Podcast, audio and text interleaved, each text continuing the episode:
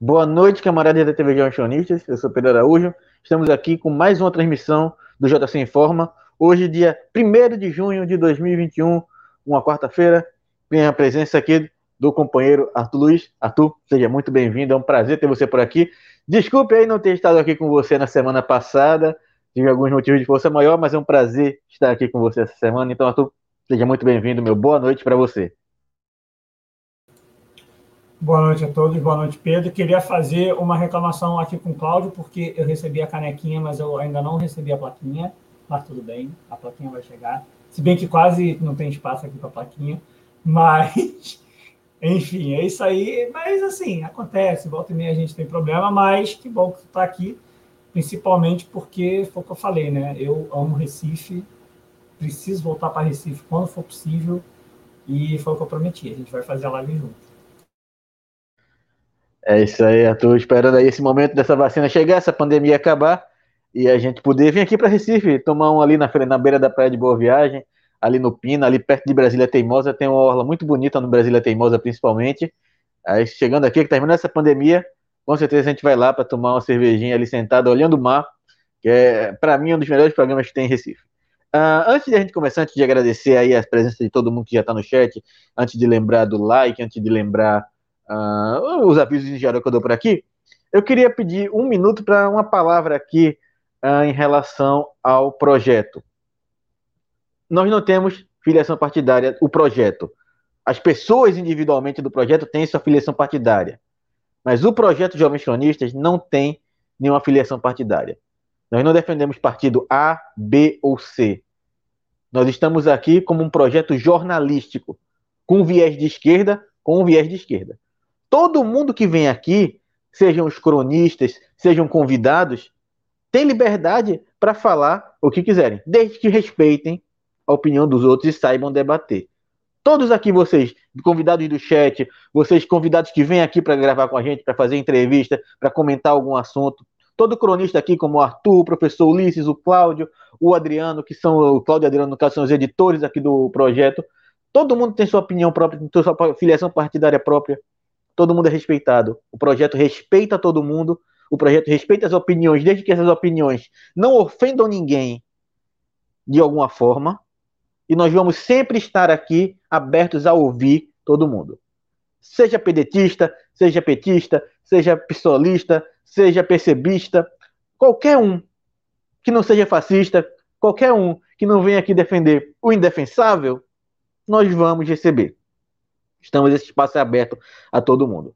Então aqui eu faço esse lembrete que o canal Jovens Cronistas é um canal apartidário. Opa, professor, é, professor Arthur, pode seguir em frente, pode falar.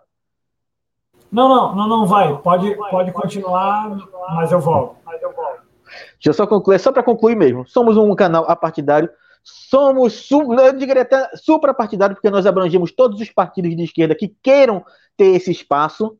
Qualquer militante de esquerda que queira ter esse espaço, que queira debater com educação, que queira é, debater respeitando a opinião do outro, vai ser sempre bem-vindo aqui.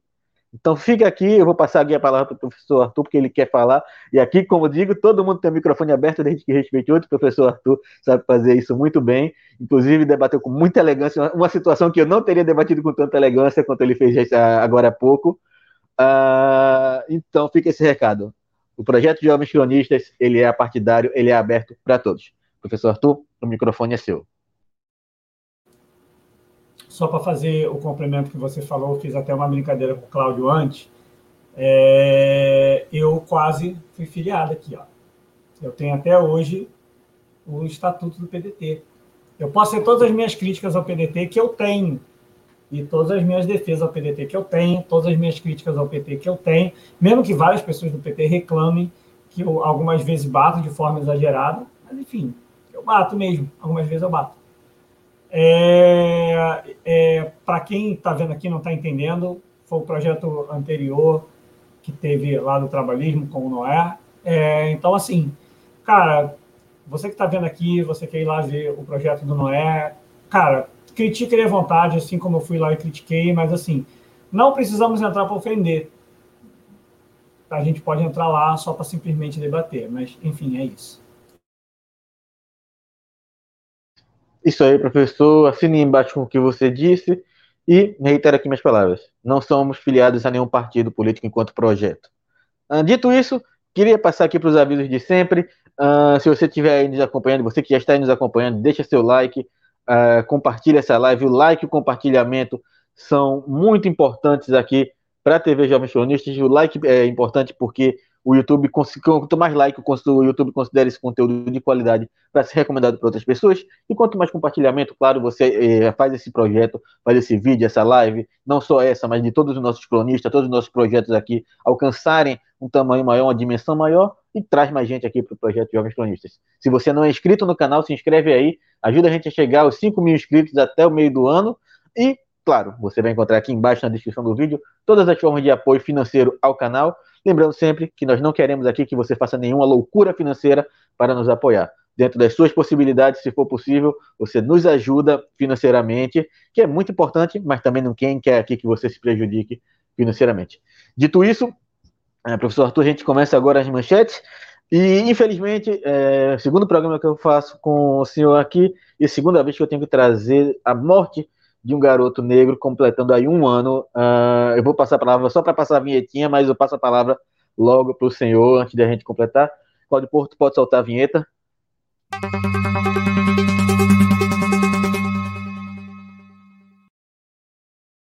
Então não vou nem demorar. Hoje completa um ano da morte do menino Miguel. Morreu aqui em Recife, vítima do abandono da patroa da mãe. E Professor Arthur, como eu falei aqui, a palavra é sua, pode ser, o microfone é aberto. Uh, pode comentar aí sobre esse triste episódio que até hoje não teve solução, não teve, o julgamento ainda não foi concluído, professor. É, só para poder, antes de entrar nessa questão, é, não precisa me chamar de senhor, não. Era só isso, só. Não, que não precisa me chamar de senhor, não. Fica tranquilo, eu não sou, eu não sou tão velho assim. Perdão, perdão, é, a é. força do hábito. É força Cara, do hábito. Então, é, tira, tirando a parte da brincadeira, para poder começar um assunto tão horroroso e é, é, que mostra o que é a realidade do Brasil, né? aquela, aquela discussão é, que nós falamos da própria da própria lei, né? qual é o caráter da lei, qual é o caráter do judiciário brasileiro. E aí, para quem quiser entender é, o que eu estou querendo falar, como qual é o caráter do judiciário brasileiro, eu vou deixar aqui uma indicação de livro para quem quiser pegar, o livro do Pacho Canes. É, ele foi um dos precursores é, da construção do direito é, dentro de uma análise marxista. Ele estava presente dentro da União Soviética, foi quem mais é, mais construiu sobre a ótica do direito dentro da questão é, marxista e tem até um livro maravilhoso, que é um livro que eu amo de paixão, que é Teoria Geral do Direito e o Marxismo. Então, para quem quiser entender o que eu estou falando sobre caráter do judiciário, ele é um caráter, ele tem caráter de classe. Não dá para se esperar muito o que é a situação é, né, do, da Marta e da Mirtes. E aí, ué, mas não é o Miguel? Então, vou falar de quem é Marta e quem é a Mirtes, e vou falar da situação do Miguel. É, amanhã, né, faz um ano quando, do, do Miguel, é, que tinha cinco anos, que morreu ao cair do nono andar. Foi no centro de Recife. E aí a gente está falando de Marta e Mirtes. Quem é Marta, quem é a Mirtes? Mirtes Renata é a mãe do, do Miguel, que teve é, a infelicidade de ter que enterrar o seu filho de 9 anos no mesmo local onde ela teve que, onde ela tinha enterrado já o seu filho de 14 anos. E para quem não sabe, o, o, filho também dela, o irmão do Miguel, que era o José, é, ele tinha sido morto por um equívoco da polícia que confundiu o José com, é, com bandido em 2005, é, com apenas 14 anos, né? Um policial que estava paisana, ou seja, uma situação mais complicada ainda, porque não era um policial que estava numa viatura fazendo uma ação no meio de uma situação específica, no meio de um confronto que pode acontecer. É, não, vou, não vou falar que isso é impossível no meio de um confronto. Você pode, infelizmente, estar no lugar errado. É, não, não, não, não do lugar errado, de tipo assim, ele não deveria estar lá, mas passou e ocorreu o confronto e ocorre. Erros ocorrem. Agora, o problema é que, infelizmente, é, os erros policiais no Brasil sempre ocorrem é, com a mesma classe de pessoas, com a mesma cor de pessoas, é, no mesmo local. É, é, é, é, incrível que aqui nunca é, ocorre erro é, eu vou dar exemplo do Rio de Janeiro, né? Nunca ocorre erro é, em, na zona sul do Rio de Janeiro, em Copacabana ou em Boa Vista, por exemplo. Nunca ocorre. Essas coisas sempre ocorrem nas áreas mais pobres. É, eu não conheço, assim, eu conheço pouco de Recife, mas eu tenho certeza que o bairro de onde eu fico é, em Recife, que é Campo Grande, eu acho que eu já conversei com o Pedro sobre isso, mas eu não lembro se o Pedro conhece o bairro de Campo Grande, mas eu creio que provavelmente essas coisas devem acontecer com, muita, com, com muito mais costume no bairro de Campo Grande, em Recife, do que em outros bairros ali em Recife, que são bairros de classe mais alta. É, então, assim, é um, é um problema que se torna algo é, corriqueiro virar algo que essas pessoas têm que lidar continuadamente e é, e é aquela situação é, que a gente normalmente fala no final do programa, mas eu vou usar o que nós falamos no final do programa para associar isso agora. A gente, quando a gente finaliza com o momento Covid, a gente fala da situação de como deve ser horrível você, como pai, tem que enterrar seu filho, porque normalmente o processo natural é o filho enterrar o seu pai e não o inverso. E aí, quando você tem uma mãe que teve que enterrar os seus dois filhos e uma avó que fala é, que a Mirtes, né, a sua filha, ela, é, ela passa por uma situação mental e social destruída, é, é muito complicado você tentar discutir com, com essa pessoa e você falar com ela de justiça, quando você fala de judiciário. Porque você até agora não teve uma solução para nenhum dos dois casos. E aí eu vou lembrar, ontem estava. Eu, eu, eu acho que eu, eu, eu posso estar enganado, mas acho que estava você, Pedro e o Cláudio, não estava? Ontem, né? Isso aí estava, no caso, você e e o, e o Claudio falando da situação é, das ações abusivas que tiveram no ato de sábado. É, eu, eu, eu, infelizmente, não participei de sábado, porque eu tinha deixado domingo para poder participar de um. Quer dizer, minto, para poder participar, não. Estou continuadamente domingo participando da ocupação do prédio da. Do prédio, não do terreno da Petrobras, porque nós estamos construindo. Tinha até pensado em fazer vídeos e fotos dos Jogos Cronistas, mas infelizmente o meu celular decidiu morrer exatamente quando eu estava capinando o terreno. Né? Ele decidiu morrer, então infelizmente eu não consegui trazer, mas creio que mais para frente eu vou trazer mais essas informações, que eu estou indo lá todo domingo. Mas voltando para a situação, é uma situação corriqueira, você vê o que essas pessoas sofrem o dia todo. E é muito complicado você chegar para essa pessoa e você tentar justificar ela que o judiciário brasileiro funciona. E aí a gente entra numa situação, não não não estou comparando as situações, não estou comparando para ninguém tentar distorcer a minha fala, mas quando você tem um policial que joga spray na cara de uma vereadora. Ah, mas é do PT. Tá, ok. Eu entendo toda a perseguição que fazem a pessoas de esquerda, a, a políticos de esquerda, mas vamos, vamos ser sinceros, foi a polícia. Foi tecnicamente o poder organizado que atacou um, um representante do poder legislativo.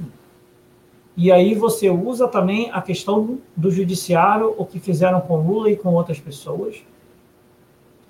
E é, é aquela discussão que a gente fala. Se fazem com pessoas que têm poder, o poder que eu falo não é que essa vereadora manda em Recife. É óbvio que ela não manda em Recife. Eu não estou querendo falar isso, mas eu estou querendo falar que é um vereador. A gente entende que o vereador tem alguma relevância dentro da sociedade, algum poder relativo dentro dela. Se fazem isso com um vereador, é, o que, que esse pessoal faz dentro de uma área pobre, de uma área. Tipo assim, eu.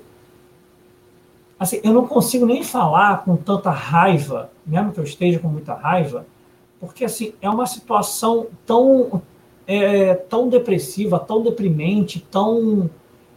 É, tipo assim, é, é, o, é, o, é, o que, é o que eu acho que o Pedro relembrou, que eu falei um dia com ele, que, cara, a gente não aguenta mais ter que todo o dia fazer aquela coisa de não sei quem presente, não sei quem presente.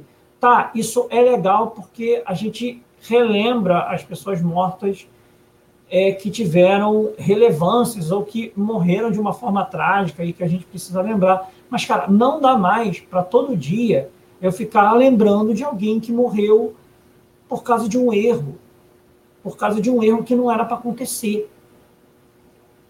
É, é, tipo assim, é, é, é uma coisa que não tem como, como explicar. Por que, que não resolveram essa situação até agora? Por que, que deixaram uma mãe de família enterrar um filho de nove anos, de, de quatro anos, né? Eu já, eu, eu já até confundi Miguel. Eu fiquei, eu fiquei com 14 anos do José e eu fiquei confuso agora. Cinco anos, desculpa, desculpa. De cinco anos o Miguel, depois de anos de ter enterrado seu filho de 14 anos. Sabe? E aí, o que, que eu vou falar para para essa mulher? Porque, tipo assim, não adianta eu botar na conta dela 2 milhões de reais, porque eu tenho certeza que ela trocaria os 2 milhões de reais pelos dois filhos vivos. E, tipo assim, vamos ser sinceros, nem 2 milhões de reais ela ganhou. E, tipo assim, vamos ser sinceros, mesmo que eu colocasse é, é, essa senhora responsável por essa situação presa na cadeia e eu retirasse tudo que ela tem, não muda a situação. Não muda assim, você tecnicamente você julgou ela, mas eu preferia não ter que julgar essa pessoa e eu ter o Miguel e o José vivos até hoje. É isso. É, tipo assim, desculpa falar dessa forma deprimida para quem está vendo, mas assim, não tem outra forma de se falar, não tem outra forma de se falar. É isso. É, não tem aqui como a gente tá falando de forma, é, de outra forma que não seja isso. É tristeza. Quando a gente fala aqui, é, professor, de um ano sem o Miguel, a gente não está falando aqui apenas do, do instrumento jurídico que aconteceu. Não é, não é um caso jurídico, ele não é um caso jurídico. É uma criança. É uma criança. A gente está falando aqui da mãe que não vai ver mais seu filho sabe? É doloroso, é doloroso. Não tem outra forma de falar aqui. Você não precisa pedir desculpas, professor, porque não tem outra forma de falar que não seja essa. É doloroso a gente tá falando aqui da dor de uma mãe, da dor de uma avó que saíram para salvo engano, eu eu estava lendo um pouco sobre o caso, mas eu não encontrei essa informação. Salvo engano, a Mirtes ela não estava nem trabalhando no dia. Ela foi na casa da patroa resolver alguma questão, ou foi levar a mãe, que era lavadeira, na mesma casa, e a patroa pediu que ela levasse a cachorra para passear. Ela não estava trabalhando, não era dia de trabalho dela. Então, você vê a, a, grande questão, uh, e aí a gente entra na questão racial, não tem como não entrar, do patrão achar que o empregado, principalmente na questão do empregado doméstico, é semelhante ao escravo. Não importa se não é seu dia de trabalho, não importa se você não está trabalhando para mim. Você vai fazer algo para mim. Você está à disposição minha. E foi o que aconteceu nesse momento. A Mirtes foi cumprir uma, uma obrigação que o patrão colocou nas costas dela. E em vez de ficar cuidando do de poder cuidar, de ter a, a, a chance de cuidar do próprio filho, teve que sair para passear com o cachorro da patroa. Veja só, se ela tivesse num dia regular de trabalho, provavelmente ela não levaria o Miguel para o, o seu local de trabalho. Ele estaria em casa, estaria com alguma vizinha, uh, estaria numa creche municipal. Ela sairia com o cachorro, como entra nas atribuições dela. A gente não estaria aqui falando de assassinato, mas não. Estamos falando de uma mulher que não estava em seu momento de trabalho, que não estava à disposição do patrão e que ainda assim, por ser uma empregada doméstica, por ser uma negra, pelo no olhar do patrão ela ser quase como um objeto, uma escrava, ela vai ter que, mesmo não sendo o momento de trabalho dela, ela vai ter que cumprir, por ela estar ali no ambiente de trabalho, vamos cumprir uma obrigação trabalhista. E dessa visão escravocrata, que existe aqui muito, querendo ou não, eu amo o meu Pernambuco, amo o meu Nordeste, mas ainda é muito presente por aqui. A gente perdeu a vida de um menino. Um menino de 5 anos. Quantos sonhos ele não tinha, professor Arthur? Quantas vezes talvez ele não tenha olhado para a TV e tenha dito: Poxa, mãe, eu queria jogar futebol nesse time um dia. Poxa, mãe, eu queria ser piloto de helicóptero. Poxa, mãe, eu queria ser astronauta. Poxa, mãe, eu queria estudar para ser isso, para ser isso, para ser isso. Quantos sonhos não morreram naquele dia? Quantas esperanças não morreram naquele dia? E temos aí a justiça trabalhista, uh, como bem lembrou aqui o professor Arthur, uh, não deu 2 milhões para Mirtes. O, o, valor pago, o valor determinado pela justiça trabalhista a ser pago, foi de 386 mil reais por dano moral coletivo. A ação penal continua em julgamento. Está sob sigilo. Por que está sob sigilo? Porque nós não estamos expondo aqui duas pessoas que, além de cometer o assassinato por abandono, também cometiam improbidade administrativa ao pagar as duas empregadas com dinheiro da prefeitura de Tamandaré, do qual o Sérgio Corte Real era prefeito. Por que nós não estamos aqui abrindo? Por que nós não estamos mostrando para a sociedade que corruptos não matam só por roubar dinheiro público? Eles também matam por desconsiderar o valor de uma vida negra. Eles também matam por desconsiderar o valor de, de um empregado. Porque empregado para eles é, é um mero objeto. Na minha opinião, sinceramente, professor, eu vou retomar a palavra para o senhor, para você, desculpe eu usar a palavra senhor, retomar a palavra para você, uh, para uh, a gente poder concluir aqui. Mas, para uma família tão tradicional, para uma família burguesa, 386 mil é pouco. Para mim seria muito, para você seria muito, para o Cláudio, para o Adriano, para todos aqui seria muito. 386 mil resolveria todos os problemas financeiros que eu tinha. Para uma família como a família Corte Real, não é nada. Talvez um trocado. Para Mirtes e para Marta, não é nada. Como o professor bem lembrou aqui, nem 2 milhões de reais paga a vida dos dois filhos que ela enterrou. Não tem dinheiro. A gente não está falando de valores, a gente não está falando de algo calculável. A gente está falando de uma vida humana. Esse, esse nenhum dinheiro no mundo vai poder ressarcir. Nem mesmo a prisão da Sari Corte Real. Não vai. Não vai, não vai trazer o Miguel de volta, não vai. A prisão do policial não vai trazer o outro filho da Misty de volta. Não vai. Então, a gente quer justiça, a gente quer que seja julgado, porque tem que ser julgado, para que outros miguéis não existam. E aí, professor, passando aí a palavra para o senhor. Geralmente eu tenho que concordar com você. Não tem como a gente quer com a Mirtes, e quando eu falo Mirtes, não falo apenas da figura da mãe do Miguel, mas de todas as Mirtes do Brasil, acreditem na justiça, acreditem nas instituições, quando existem Miguéis, existem os meninos de Belfor Roxo, existem tantos outros meninos que a gente noticiou aqui que morrem todo dia. Como eu posso fazer que essas pessoas acreditem nas instituições, professor? A única forma deles, deles acreditarem nas instituições é a gente mudar as instituições.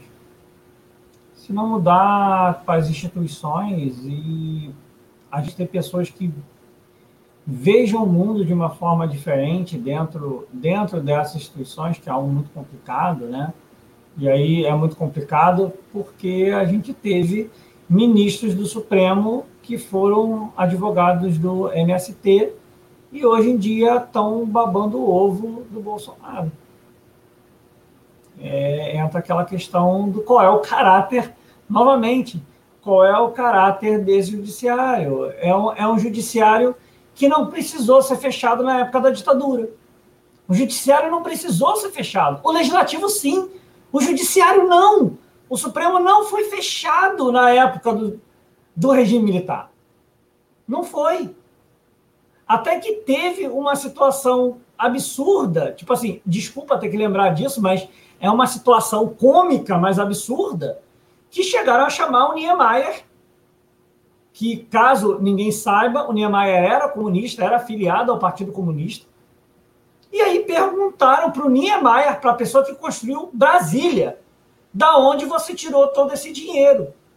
E aí, eu não sei se eu posso falar isso essa hora. Eu posso falar o que ele falou?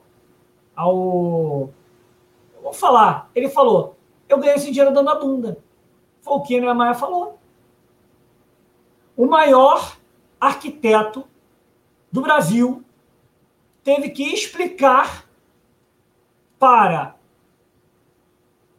alguém por que ele tinha muito dinheiro. O arquiteto que construiu Brasília. E o judiciário não fez nada. O judiciário achou normal.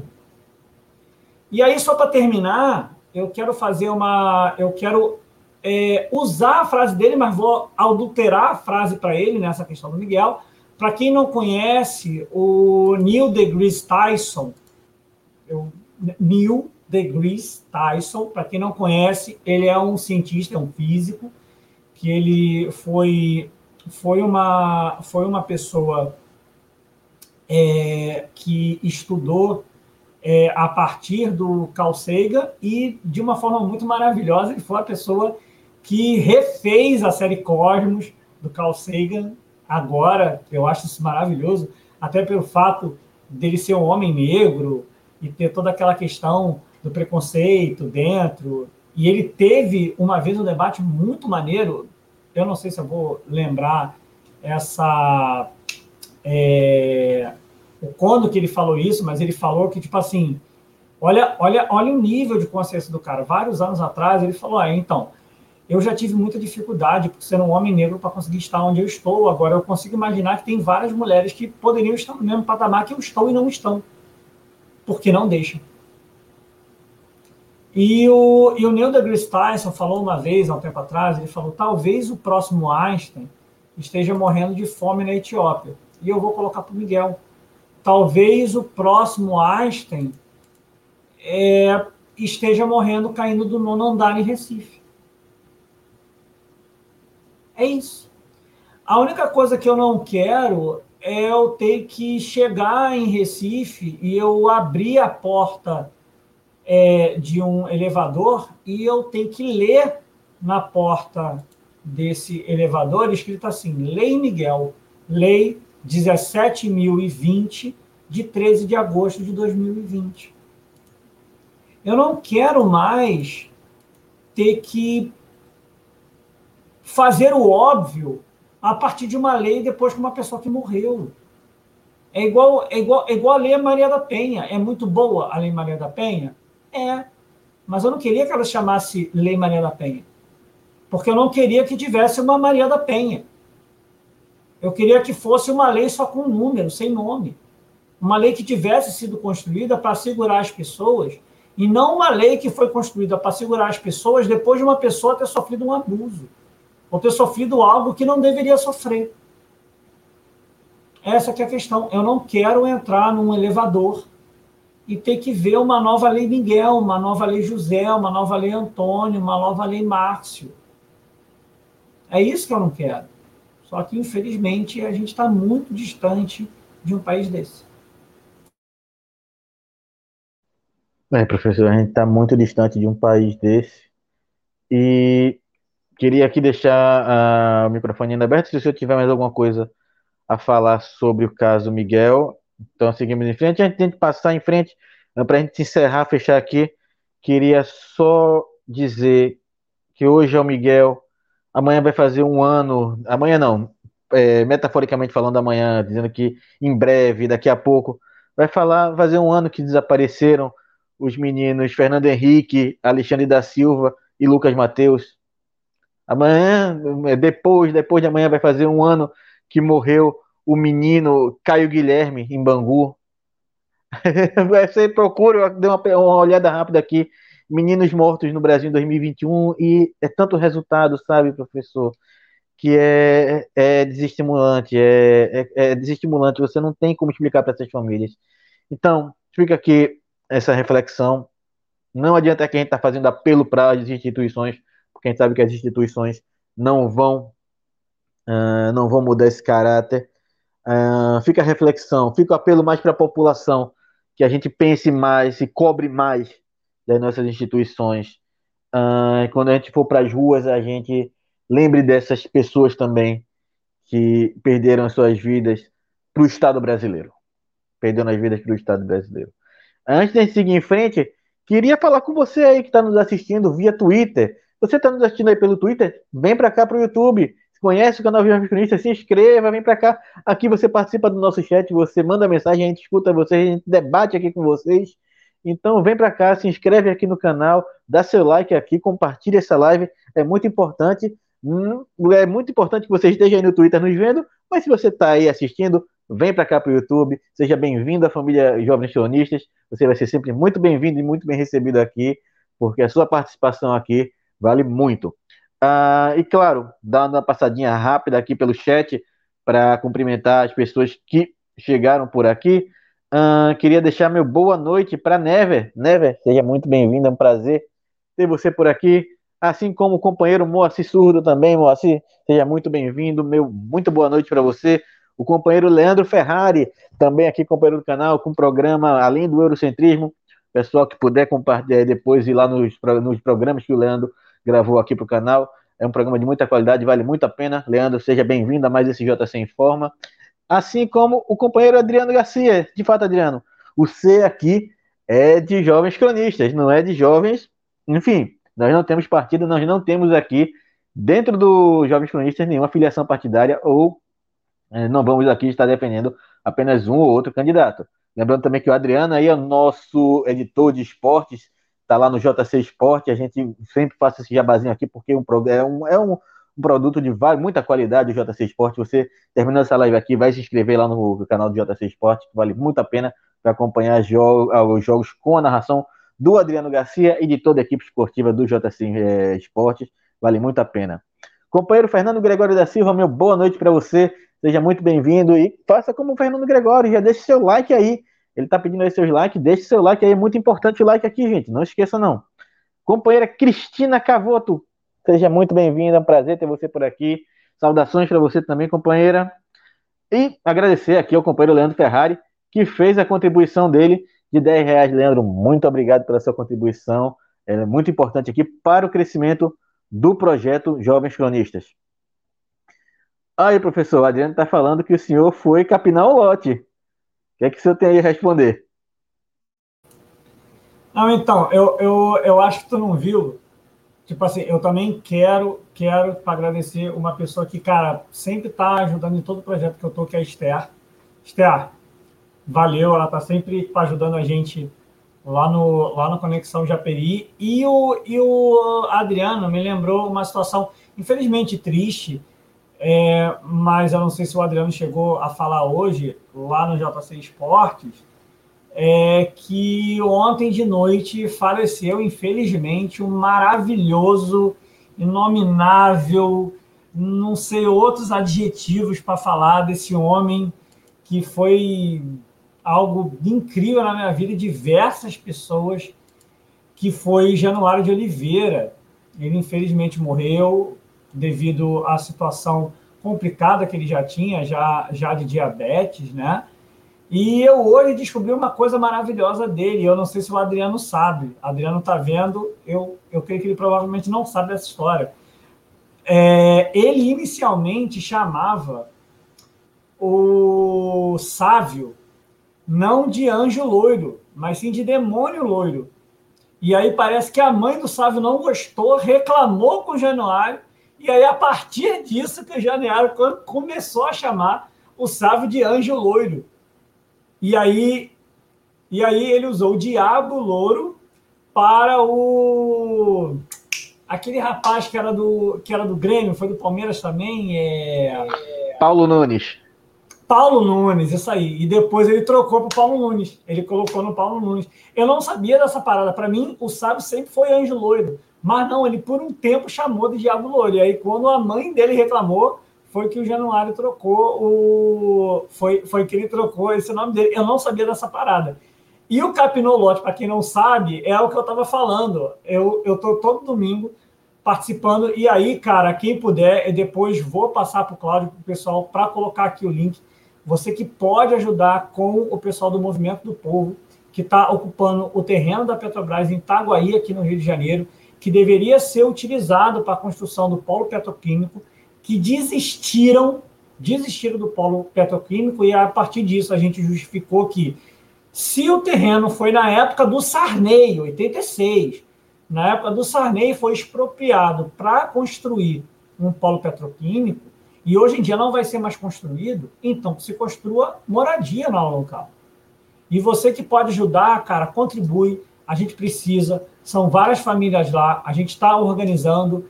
Quem é do Rio de Janeiro, cara, entra em contato conosco do Núcleo Dona Chica. Eu também vou mandar o link aqui para o pessoal, essa situação.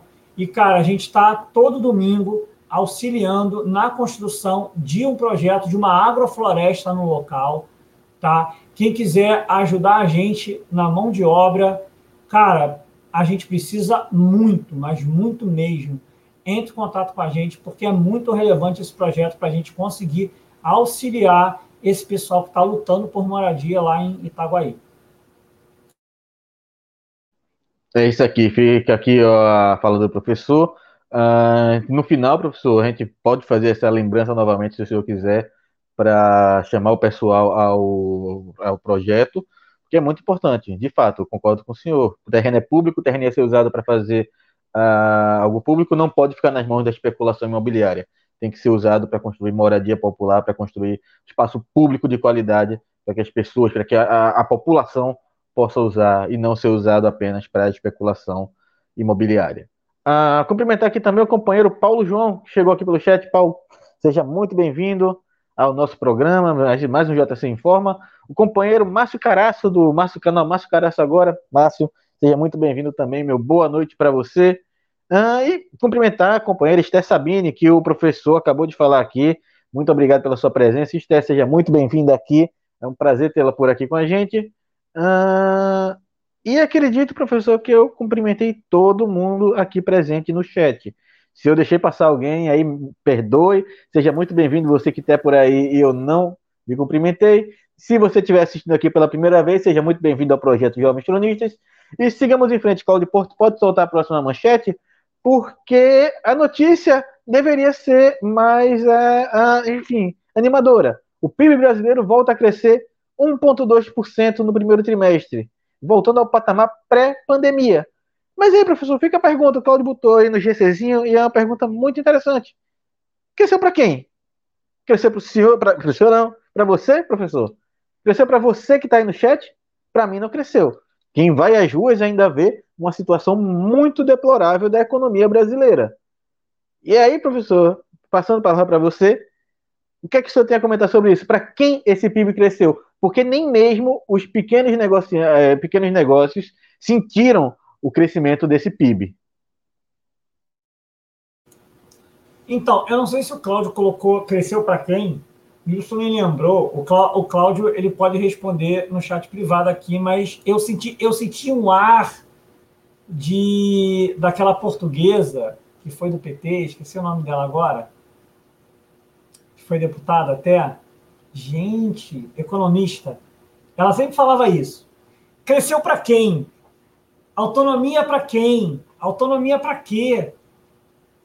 Né? Maria da Conceição Tavares, lembrei, lembrei. Maria da Conceição Tavares. Isso, isso para mim pareceu uma, uma, uma pergunta lá, Maria da Conceição Tavares. E aí, eu acho que o problema não é nem crescer porque crescer é uma, é uma situação natural. Por que crescer é uma situação natural? Vou tentar dar o exemplo com futebol, porque todo mundo consegue entender. Eu estou com um time e meu time perdeu quatro jogos. Meu time está com zero pontos. No quinto jogo, ele ganhou um. Agora tem três pontos.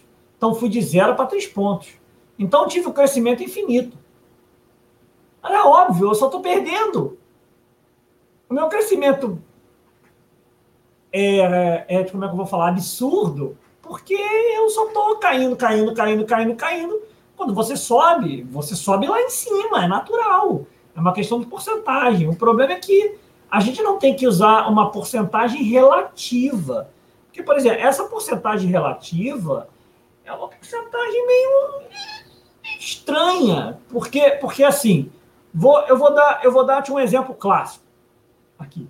China. O crescimento da China, nesse mesmo trimestre, foi 0,6. Caraca, estamos crescendo o dobro da China. Claro que estamos crescendo o dobro da China. A China fechou o país, não teve queda econômica igual aos outros países.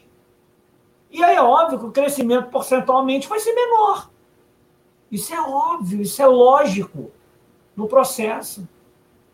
E aí a questão é: cresceu aonde? Eu acho que não é nem cresceu para quem. Eu vou mudar. Cresceu aonde? Cresceu no setor exploratório do agronegócio. Por quê? Porque o senhor Paulo Guedes falou que se fizesse muita merda, o dólar passaria de 5. Que isso não ia acontecer. Passou de 5. Passou de 5 e hoje eu estava conversando com um cara que eu estava. Não, hoje não. Ontem eu peguei um Uber para poder ir para o trabalho, porque eu acordei atrasado. E quando eu estava conversando com um cara, eu não me liguei. Porque, tipo assim, há tanto tempo que eu não compro nada online, eu ainda estava na minha cabeça mental, aqui no meu, no meu raciocínio, com dólar a três e pouco. Ele falou, cara, tá cinco e pouco. Aí eu me liguei, eu falei, cara, real, tá cinco e pouco, eu esqueci. Porque, tipo assim, há tanto tempo que eu não compro nada devido ao dólar, que eu esqueci o valor do dólar. É óbvio que eu faço um canal que é com economistas, mas, por exemplo, no dia a dia eu acabo esquecendo, porque assim, a gente volta e meia estuda para pauta, porque a gente estuda de fato, a gente para para dar uma lida nas coisas, eu não estou falando das coisas aqui aleatórias, eu dei uma lida antes, mas no dia a dia, algumas vezes na correria do dia, você esquece de certas coisas, você não se liga em certas coisas que você acaba falando no dia a dia e você, assim, se desliga.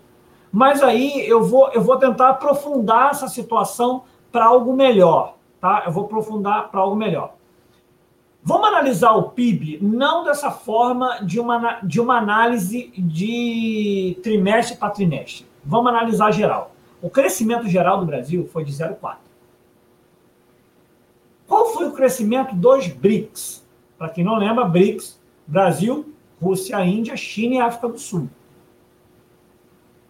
Que para mim não faz muito sentido o S ser minúsculo, mas, enfim, é isso. Né? A África do Sul está lá, mas tem um S minúsculo. É, e aí o que, que acontece? O crescimento dos BRICS foi em média de 0,9. Ou seja, se você tirar o Brasil, os outros cresceram em média 0,9 a gente foi o menor crescimento dos BRICS. O BRICS que o governo não tende a continuar, que o Temer também não tendeu a continuar, que era uma política que estava se desenvolvendo e colocando o Brasil numa situação com todo o respeito à China, com todo o respeito à Rússia, mas se você colocasse China, Brasil e Rússia, e você colocasse economia e política dentro dos governos do PT, me desculpa, a gente ganhava de lavada a China e a Rússia. Não pela questão econômica, mas pela questão política. A gente estava com chance de ganhar uma cadeira na ONU fixa. Então a gente tinha uma relevância muito grande na questão política, que facilitaria a situação da Rússia e da China para desenvolver o BRICS. Então a gente tinha uma relevância. Hoje em dia a gente não tem mais relevância. A gente não tem mais relevância nenhuma no BRICS. O BRICS está crescendo. A gente está numa situação maluca. E aí a questão é: os consumos da família caíram. Caiu. Ah, mas o agronegócio cresceu. Claro que o agronegócio cresceu. Está assim que, tá assim que cacetado o dólar. Está vendendo para tudo que é lugar. A carne está novamente aumentando o preço. Por quê? Porque o dólar está caro, então é mais barato comprar carne aqui. E aí eu antigamente que, e, que, eu, que, eu, que eu passava em Campo Grande e eu amo carne de porco. Eu comprava pernil. Pernil eu comprava pernil a menos de 10 reais. Hoje em dia eu não acho chuleta a 10 reais. Eu sou, eu sou, eu sou aficionado. Eu, eu sei que provavelmente deve ter gente que não, que não deve gostar, mas eu, eu sou aficionado por sambiquira. Para quem não sabe, sambiquira é a bunda da galinha. Era 3 reais. Eu fui um dia comprar, estava 7. O consumo das famílias diminui. Então, isso serve é, para quem? Serve para o PIG, que, que, que, te, que tem aquela discrepância com o Bolsonaro na questão social, porque não dá para falar mal de homossexual, de transexual, porque a gente perde cliente. Mas é neoliberalismo na veia. É neoliberalismo na veia. E aí o problema específico dessa situação é que a gente vai ver é, outros países e a gente está lá atrás. Ah, mas o Brasil está uma maravilha. Cara, a gente está em 19 no crescimento. Ah, mas tem gente muito pior do que a gente. Tem a Alemanha caindo menos 1,8.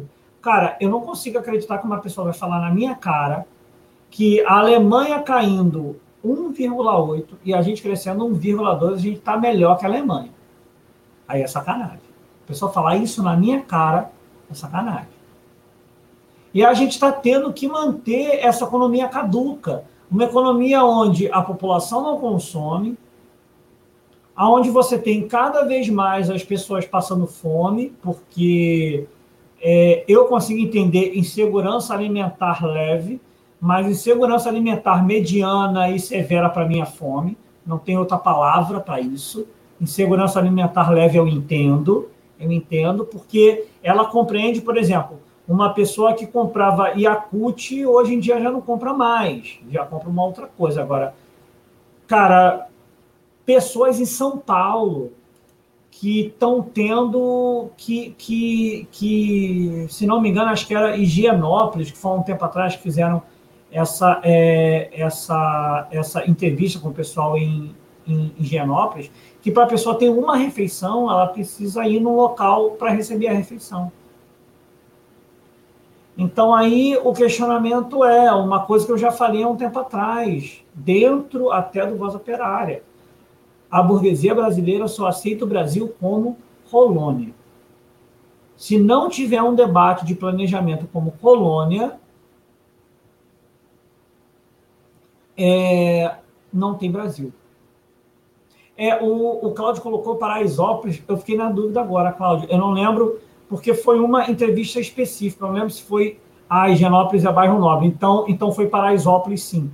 Então foi Paraisópolis. Cláudio, Cláudio me consertou aqui, foi, é, é, é Paraisópolis, então.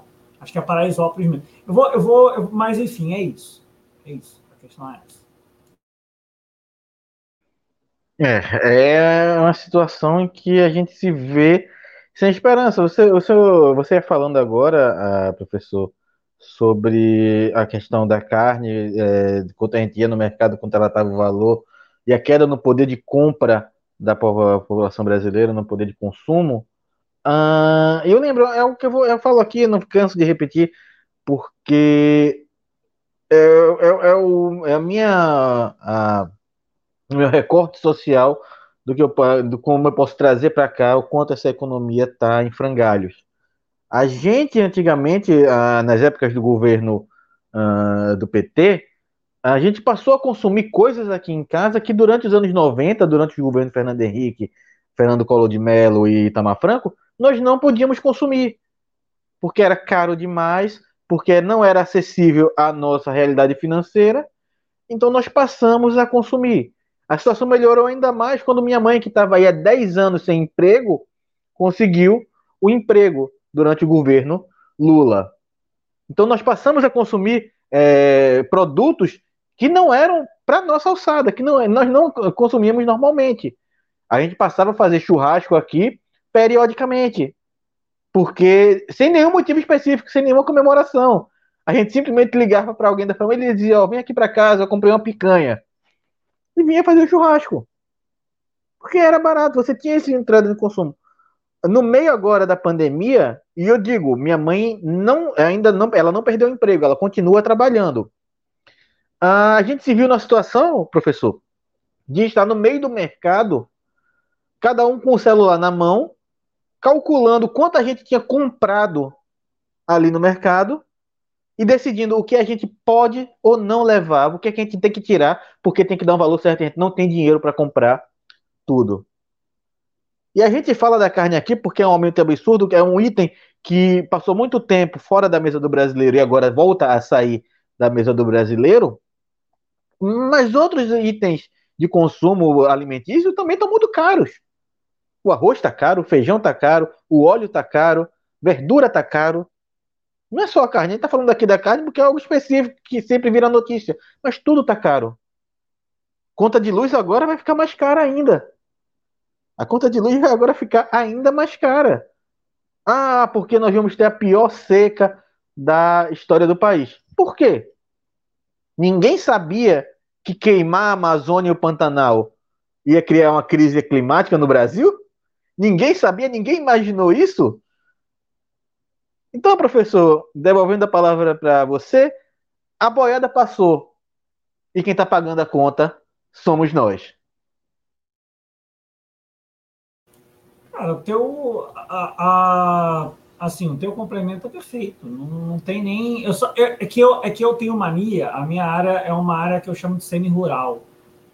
É porque, porque a minha área era uma área historicamente de agricultores. Então, por exemplo, eu normalmente não falo de verdura, porque, por exemplo, naquela época da piada infame da Ana Maria Braga com o tomate, eu demorei a entender real. Eu demorei a entender. Porque enquanto o tomate estava 10 pontos no centro do bairro onde eu moro, é, dentro do meu sub-bairro, ou seja, do lado da minha casa, o tomate estava 4.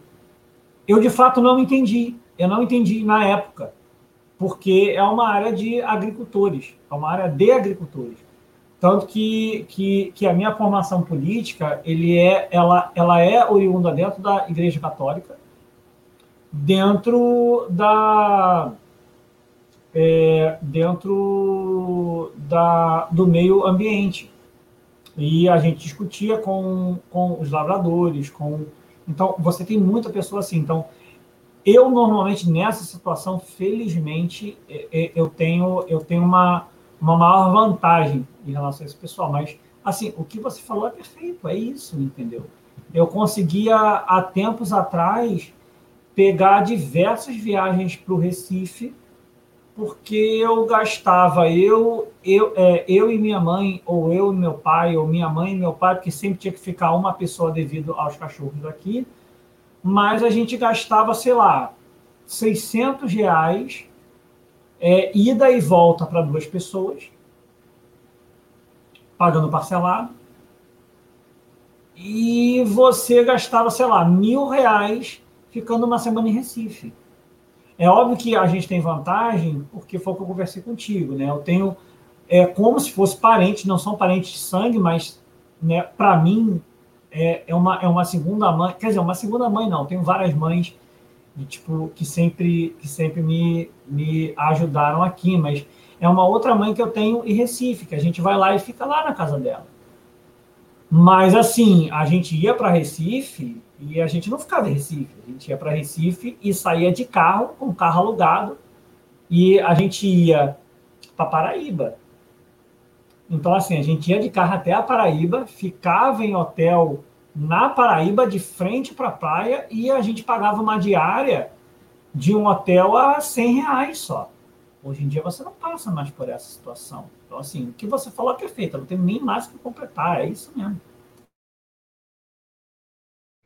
É, e é triste que a gente esteja falando aqui e que grandes meios de comunicação estejam noticiando como se fosse algo bom, quando de fato uh, é um crescimento de PIB enganoso e um crescimento de PIB que não distribui renda para a população brasileira. Um crescimento de PIB muito concentrado e de uma situação muito específica uh, do Brasil. Professor, se tiver mais alguma coisa ainda a acrescentar, sinta-se à vontade, o microfone é seu. Podemos passar para a próxima pauta, tá tranquilo. Falei o que tinha que falar mesmo. Seguimos em frente aqui então, só dando uma passadinha aqui no chat para cumprimentar o pessoal que chegou, como o companheiro Lucas Santos. Lucas, seja muito bem-vindo, é um prazer ter você por aqui. Uh, ele fala que o governo abriu mão da classificação de desenvolvimento para agradar o CDE. E, de fato, professor, bem lembrado, eu não lembrava disso, que o Bolsonaro tinha aberto essa classificação de país em desenvolvimento, que tinha uma série de benefícios aí uh, no mercado internacional. E até agora, nada. O Trump entrou, o Trump saiu, o Trump foi chutado para fora da Casa Branca e o Brasil continua aí. Não é mais, não é mais considerado país em desenvolvimento, porque abriu mão dessa classificação e não, não entramos na OCDE. Fazer, fazer uma piadinha, já que, já que teve a situação do programa anterior, você me dá parte. Para quem, quem não é tão antigo, não vai lembrar esse, esse, esse você me dá a parte, mas quem quiser e, e, não lembra disso, escreve assim: O senhor me dá a parte, Brizola. E, e vocês vão ver o melhor debate político de toda a história do Brasil até hoje, do Brizola com o. Mas, enfim. É, a questão da, da OCDE ainda é mais bizarro, porque há um tempo atrás eu fiz, eu fiz um texto sobre isso, e quando a gente sai da OMC é, como, como, como país de desenvolvimento para tentar um cargo na OCDE, a gente perde algo que é muito pior. A gente perde a facilidade de parcelamento de dívida. E isso é o que ninguém analisa. A gente perde a possibilidade de parcelamento de dívida. E a gente não entrou. E a gente não entrou na OCDE. Não entrou. Sabe por que a gente não entrou? que para entrar na OCDE tem que ter uma política ambiental responsável. Ah, mas a OCDE, sim, eu, eu concordo com tudo que vão falar. Igual como que o governo Bolsonaro fala, que nesse ponto eu entendo. E eu concordo. Nesse ponto eu concordo com ele. Que é muita sacanagem a Noruega ficar falando de responsabilidade ambiental comigo. É verdade, é verdade. Até agora a Noruega não quis se responsabilizar como empresa que criou uma crise ambiental lá em Minas Gerais, eu não lembro aonde exatamente em Minas Gerais, se foi Belo Horizonte ou foi outra cidade, que uma empresa de capital misto, que 40% dela é do Estado norueguês, lançou dejetos tóxicos no Rio, tá? E a Noruega não quis. Concordo, é verdade o debate. O debate é verdadeiro. Só que eu também não posso cagar o meu terreno para justificar que o terreno do outro está cagado. E o pior é entrar para o CDE que não traz nenhuma vantagem para a gente. Nenhuma. A gente não tem nenhuma vantagem dentro da OCDE. E aí a questão é: serviu para quê? Para nada. Porque a gente não conseguiu entrar, porque o governo não tem nenhuma noção de nada Hoje ou ontem, o Paulo Guedes falou: é, eu achei que a pandemia ia acabar em um ano. Ah, cara, você tá de sacanagem que você falou que a pandemia ia acabar em um ano. Porra, não pode ser, cara. Ah, eu, eu me equivoquei, não foi por mal. Porra, não pode ser, cara. Macaco velho, sabe? Foi sem querer querendo, mal. né, professor? Foi sem querer querendo, né, Pô, professor? Não existe. É, cara, não existe. Não existe isso, entendeu? É, é isso. É só, era só para completar isso. Não tem mais nada para falar. É, professor, se tiver alguma coisa para falar ainda, sinta-se à vontade, o microfone é livre para você, sinta sempre à vontade, mas eu concordo com você, não dá para você meter um, um discursinho desse de que, ah, e pensei que a pandemia ia acabar em um ano. Não, eu achei, eu, eu, cidadão brasileiro, achei que a pandemia fosse durar três, quatro meses. Eu tenho o direito de ter esse equívoco. Alguém que controla a política monetária do país não tem esse direito. Tem que imaginar que vai ser algo a longo prazo que eu vou ter que lidar isso a longo prazo. Uh, seguindo aqui, professor, uh, com os nossos cumprimentos, queria cumprimentar também o companheiro Cristiano Kuzunoki. Eu espero que esteja falando certo. Se eu estiver falando errado, me perdoe, me corrija aí no chat. Uh, mas ele fala que o botijão de gás está muito fora da realidade da maioria da população. E de fato, nós vemos aí, né, professor, gente já usando álcool para cozinhar, gente já usando lenha, gente é, queimando plástico para poder cozinhar e aumentando aí o número de acidentes que você tem no Brasil, né, professor? É, isso, isso é um problema muito grave, porque o uso de lenha ele é um uso muito perigoso. É um uso bom? É. Eu, eu, eu tenho certa preferência à lenha, mas Pô, vamos ser sinceros, eu tenho 32 anos, eu posso fazer um fogão a lenha aqui em casa e utilizar a lenha. Mas eu vou dar um exemplo usando novamente o, lá a ocupação de Itaguaí, que eu até esqueci de falar o nome, é Campo de Refugiados 1 de Maio. Para quem não sabe, é porque a gente considera que o 1 de maio não é o 1 de maio, o 1 de maio são 365 dias por ano, e que nós fizemos a ocupação, e, e é uma coisa que eu tenho orgulho imenso, que eu estava no 1 de maio ocupando terreno inicialmente com eles. Eu estava lá ocupando terreno. Nós fizemos no 1 de maio, no Dia do Trabalhador, representativo, e a gente tem lá que usar lenha. Mas a gente sabe a preocupação que é utilizar a lenha. Porque são 200 famílias, não tenho noção, mas eu acho que deve ser isso, deve ser cerca de 200 famílias. A gente não tem gás suficiente para isso, porque nós não temos dinheiro suficiente para isso. Então a gente tem que fazer a lenha. Mas assim, quando você vê famílias passando necessidade, tendo que utilizar lenha, você tem maior quantidade de acidentes, porque é natural. A lenha ela tem um problema que ela gera muito calor e você não tem um controle igual o gás. O gás, você fecha o bico, acabou o problema. Porque muita gente tem medo do gás, mas o gás não explode de uma forma tão fácil como todo mundo acha. Não é tão simples assim. É bem mais complicado. Mas a lenha causa esses problemas. Então, assim, a gente está tendo mais acidente devido a isso. E, novamente, aquela questão que eu falei antes caráter de classe. Quem está tendo que fazer isso é um pessoal que volta e meia aparece é, no jornal tendo que falar, ó, eu estou desistindo de comprar o meu remédio que eu tenho que comer. É isso. É, infelizmente é, é uma situação que torna deplorável não apenas a, a situação, não é só perigoso em termos de, de acidente, como torna a vida do brasileiro perigosa por ter que abrir mão de certos gastos para não poder, é, não, não ter que passar fome. Um complemento só rápido que a, que a é, Esther falou de uma, de uma forma correta, ela colocou, além dos problemas de saúde causados pelo excesso de fumaça. É porque qual é o problema? Quando você queima madeira, você tem dois tipos de combustão, o que a gente chama de combustão completa, que gera o CO2, e a combustão incompleta, que gera, que, que gera o CO, que é o monóxido de carbono, que é um gás tóxico para o ser humano.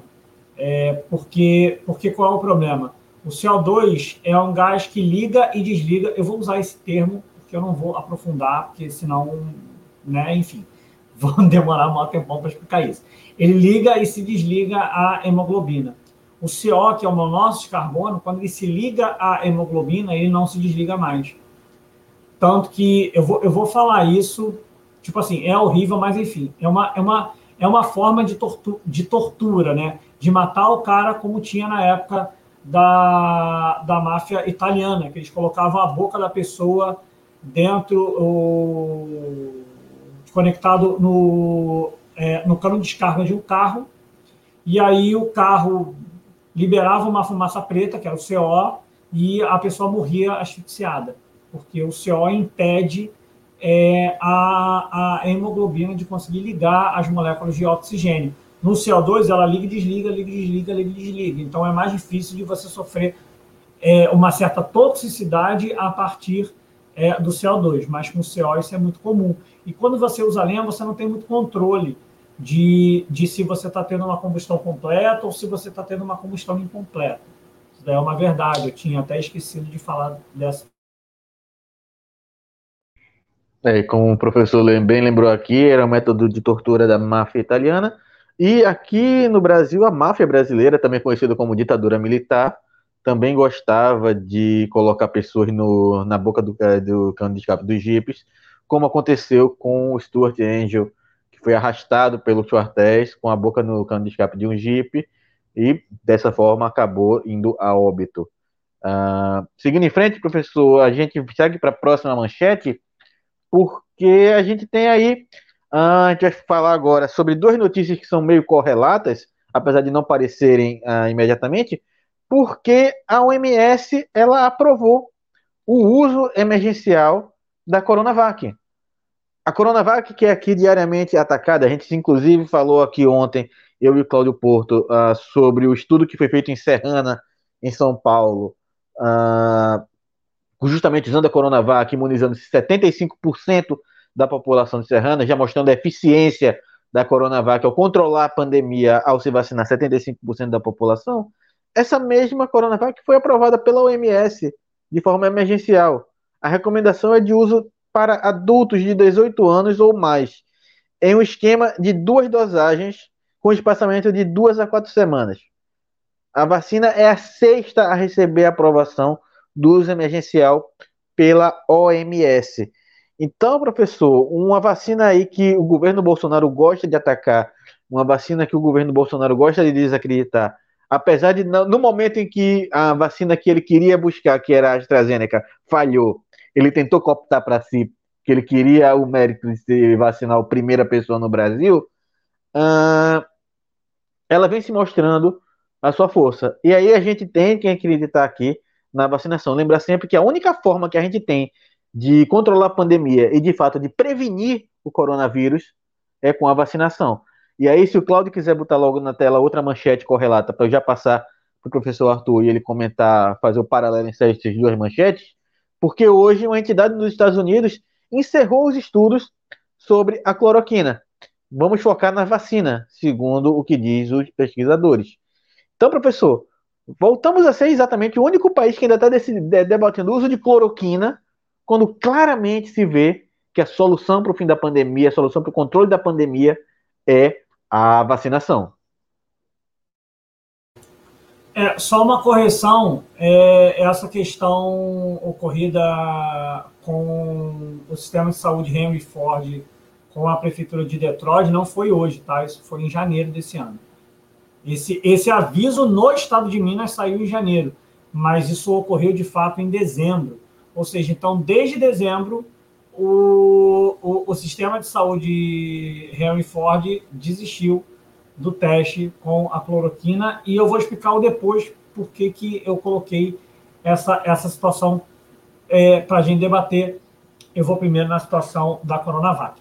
Primeiro, o problema da Coronavac mostra novamente a, a incapacidade do governo Bolsonaro em ser inteligente.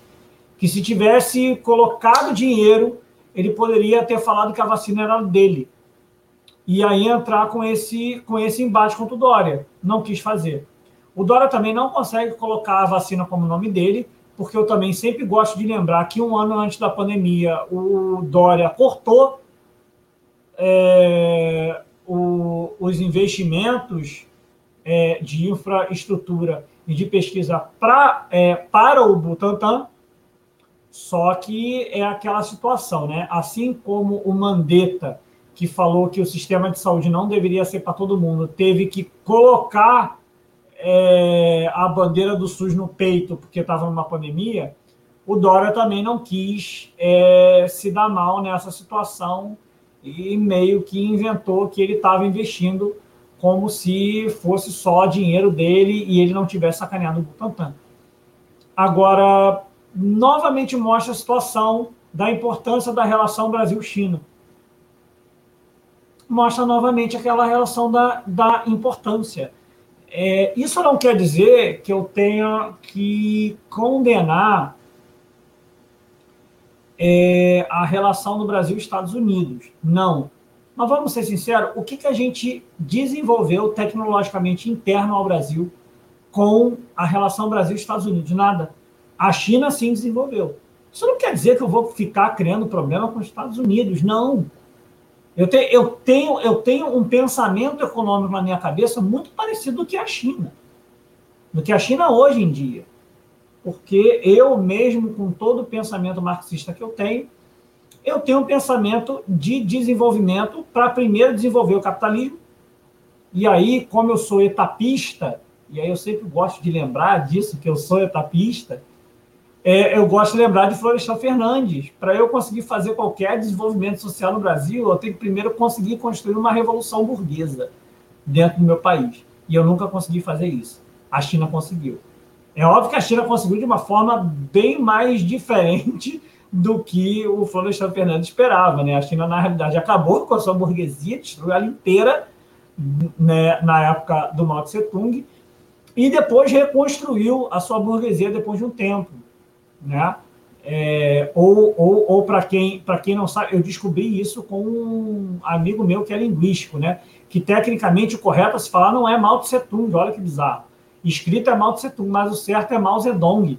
Por incrível que pareça, os Estados Unidos falam o nome dele correto, falam o nome dele mais correto do que a gente, que eu sempre falava Mao Tse Tung, mas o correto mesmo é, é, é Mao Zedong. Mas, enfim, é, voltando à questão da Coronavac, é, a primeira questão relevante é que quando a OMS faz isso, a Coronavac se torna uma das vacinas dentro do consórcio. Isso significa o quê? Como nós conseguimos algumas vacinas por meio do consórcio, significa que a gente pode, pode conseguir alguma coisa a mais. Ah, mas a gente comprou quase nada. Ok, eu até entendo mas você tem mais uma vacina dentro do consórcio. Mais uma vacina dentro, dentro do consórcio significa mais uma vacina para você poder é, receber. Agora, se a gente tivesse feito um debate muito mais robusto sobre essa situação da vacina dentro do Brasil, é óbvio que a China ia continuar falando que era dela, mas, cara, olha só, pegaram os dados do Brasil. Então, novamente, aquela questão, a gente poderia ter se colocado de uma forma diplomática é, como, como alguém muito relevante na questão diplomática sobre essa situação. E uma coisa que o Lula falou de uma forma correta, a gente poderia ter ido lá na OMS e debater o quê?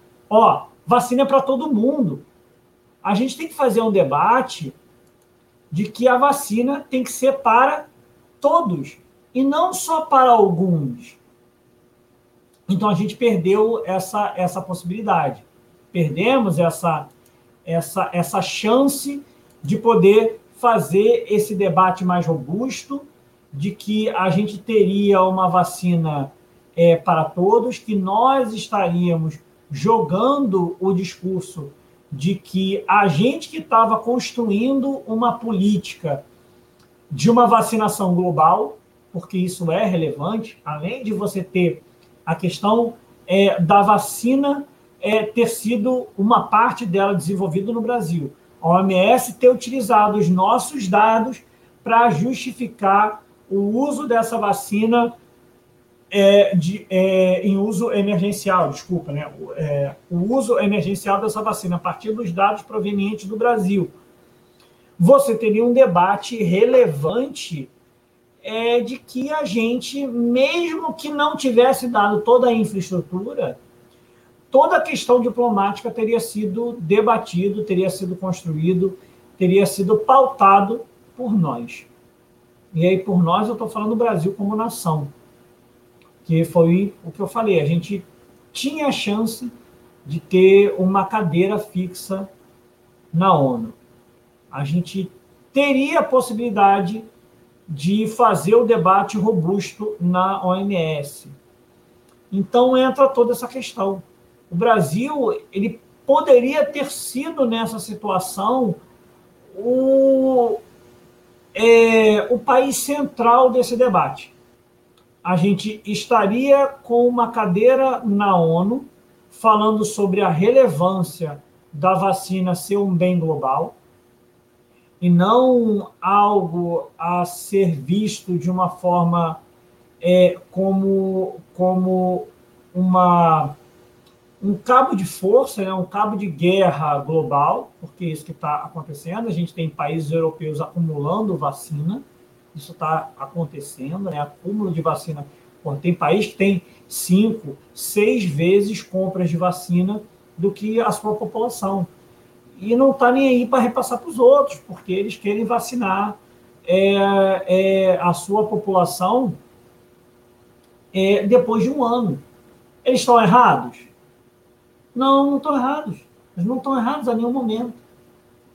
Porque é a função de um Estado. A função de um Estado-nação é defender a sua população.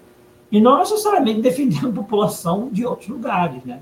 O Brasil sempre teve esse, esse, esse debate de tentar fazer uma discussão é, diplomática é, mais robusta. E aí acaba que a gente retorna a uma situação no Brasil onde a gente tem. Eu vou, eu vou falar dessa, dessa pauta um pouco mais para frente, porque ela se mistura com a pauta da CPI, que eu preciso falar disso junto com, com, com é, um discurso patético da Nise Yamaguchi, que não conseguiu explicar nada. Né? Só que aí a relação específica é o Márcio é, é, até colocou aqui, o Márcio ele colocou a Coronavac acaba eleitoral do Dória, anote isso. Então, mas qual é a questão, Márcio? Ele não está conseguindo fazer isso, olha que bizarro, ele não consegue. A população não está carregando isso como cabo eleitoral do Dória. Essa que é a questão. O Dória não consegue fazer esse debate porque o Bolsonaro está zoando o debate inteiro. O Dória deu um tiro no pé ontem, que foi abrir os braços para a Copa América. E aí ele vai sofrer esse ataque posteriormente, porque pode ter certeza, caraço, que o pessoal vai tacar. Ah, eu sou o homem da ciência. Não é porque abriu os braços para a Copa América. Não é porque ficou enrolando durante a eleição de que estava em bandeira verde e um dia depois da eleição, a eleição foi no domingo, um dia depois do Bruno Covas ter sido eleito, foi para uma situação em bandeira amarela, ou estava em bandeira amarela e foi para bandeira vermelha. Foi uma situação dessa. Um dia depois. Então o Dória, olha qual é a questão. O Dória conseguiu se dar mal pelo Bolsonaro, se dar mal porque deu um tiro no pé agora, e ninguém está conseguindo usar a vacina que foi usado os testes dentro do Brasil para o Brasil. E é uma vacina que está sendo usada em ampla escala no Brasil. E é uma vacina que, para mim, ela é um pouco. Eu vou usar esse termo, mas não é isso. Esse termo, mas né, eu vou usar ele porque eu acho melhor ela, ela é um pouco mais segura na questão de problemas, porque, por exemplo, é, a AstraZeneca ela vem em uma quantidade que são, se não me engano, 10, vem naquele potinho, na, naquele frascozinho, que são várias doses. A Coronavac ela estava sendo usada de forma unitária. Então você não tem a chance de abrir, de você furar, né? Quando você fura, você gera uma abertura naquela borracha, então você tem o um tempo para usar ela. A Coronavac não tem esse problema. Você consegue segurar ela com muito mais chance do que a AstraZeneca ou Oxford. A de AstraZeneca, quando você já furou, você tem que usar aquilo tudo. Se não usar aquilo tudo depois de um certo tempo, você vai ter que jogar fora. Então, a questão é essa. O Bolsonaro não conseguiu usar porque não quis, por causa da briga do Dória. O Dória, mesmo que fale que é ele, só quem associa a Coronavac ao Dória é o PIG. E tá uma zona. E liberou a Coronavac e o Butantan. Aí, aí, aí é a questão. Eu acho que é um debate que, que a esquerda tem que fazer. Que eu fiz na época discutindo com um certo partido de esquerda que ficou atacando a Coronavac porque tinha sido desenvolvido em São Paulo e o Dória tinha investido dinheiro. E teve gente que falou dentro desse partido que não ia tomar porque era só 50%. Eu falei, cara, a gente está tendo a chance de como o Dória não está conseguindo usar como campanha eleitoral a gente usar como uma campanha de defesa do Butantan. E ninguém quis fazer esse debate.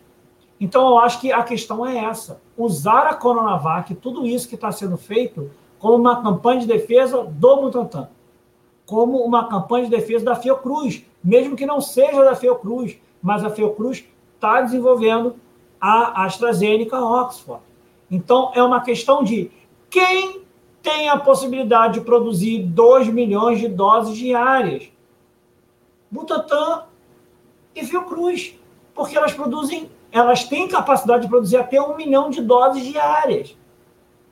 Isso significa, olha que louco, isso significa que se o Butantan com a Fiocruz produzissem um milhão de doses diárias, o que o Pazuello falou que ia conseguir, e agora a gente ainda está na metade, que são 500 mil doses diárias, a gente não consegue sair nesse máximo de 50% do que ele falou que ia conseguir. Se a gente conseguisse produzir um milhão de doses diárias, em um ano, a gente teria produzido a quantidade suficiente para quase a nossa população inteira.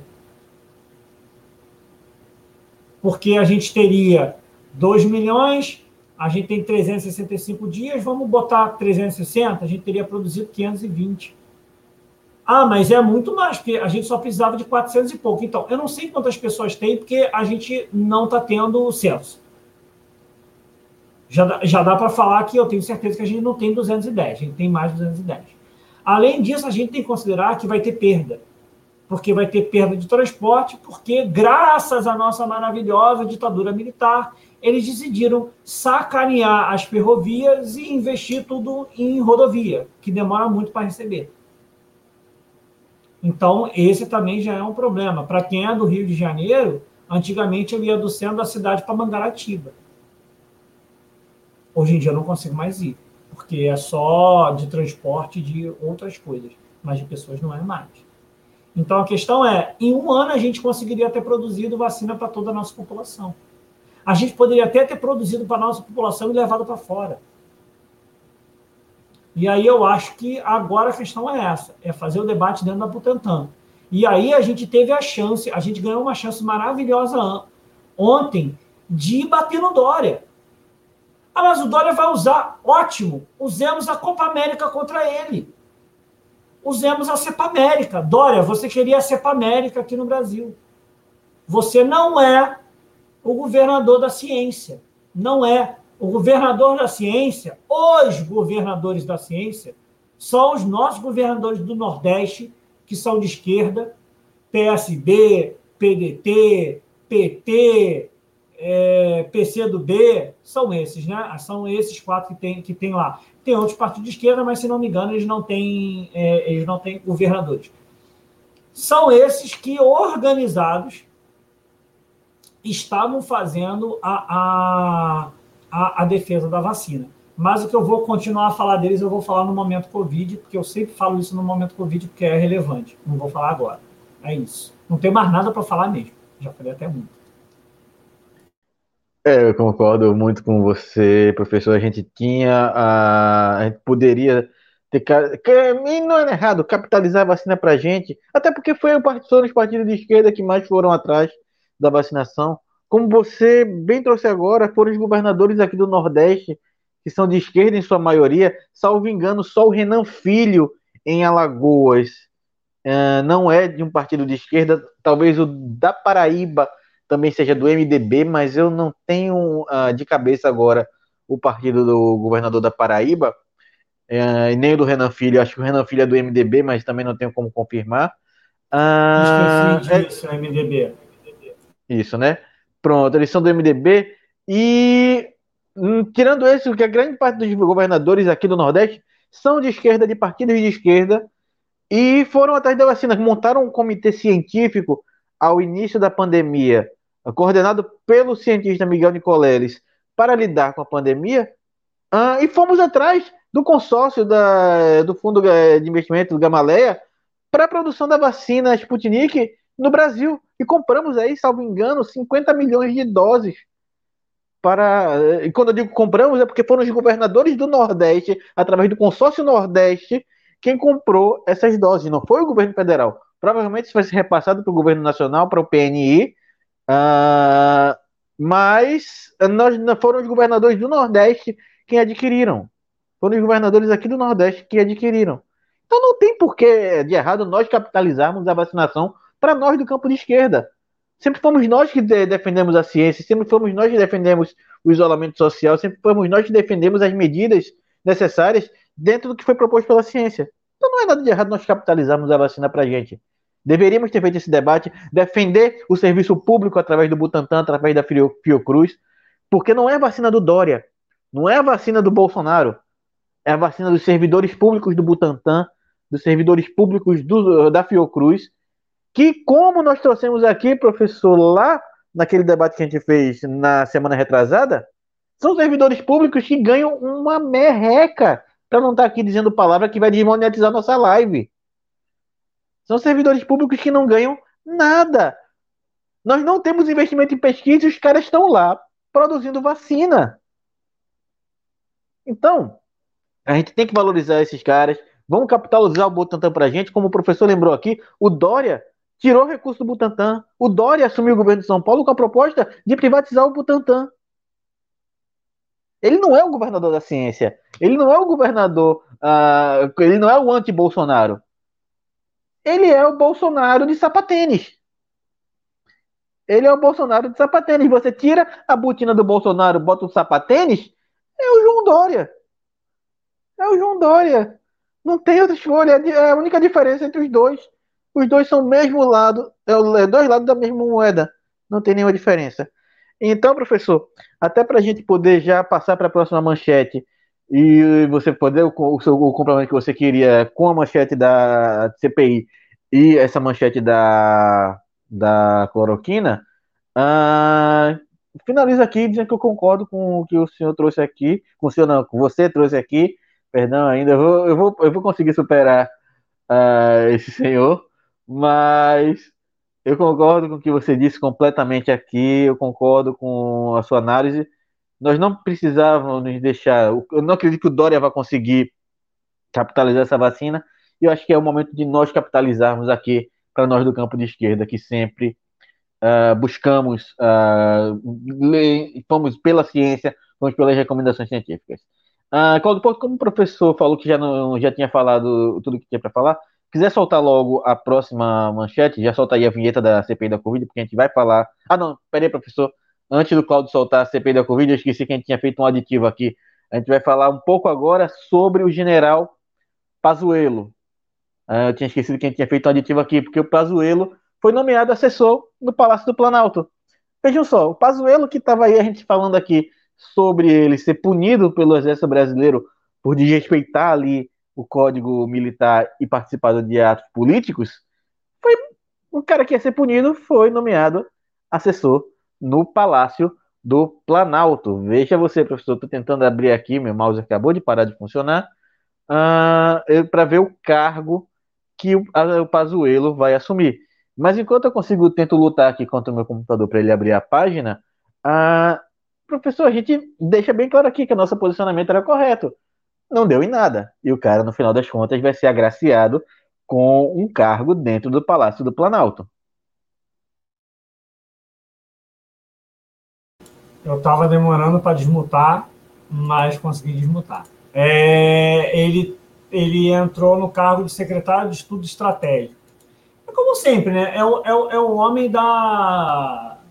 Como é que é o nome que o Bolsonaro falou? Ele é o homem da estratégia, não, é o homem da. Logística. Isso, é o homem da logística. É o homem da logística que trocou é, é, para Amazonas com Amapá. É, mas, enfim. É, cara, isso mostra a, aquela questão de que eu já falei há um tempo. É impossível, é impossível, não, não, não tem mais como. Eu acho que a esquerda, para conseguir entender esse debate, se a gente jogar a culpa no Bolsonaro e, e achar que nós vamos resolver a situação com o impeachment do Bolsonaro, a gente está muito equivocado. O Bolsonaro é o menor dos problemas. É o nosso menor dos problemas. Menor.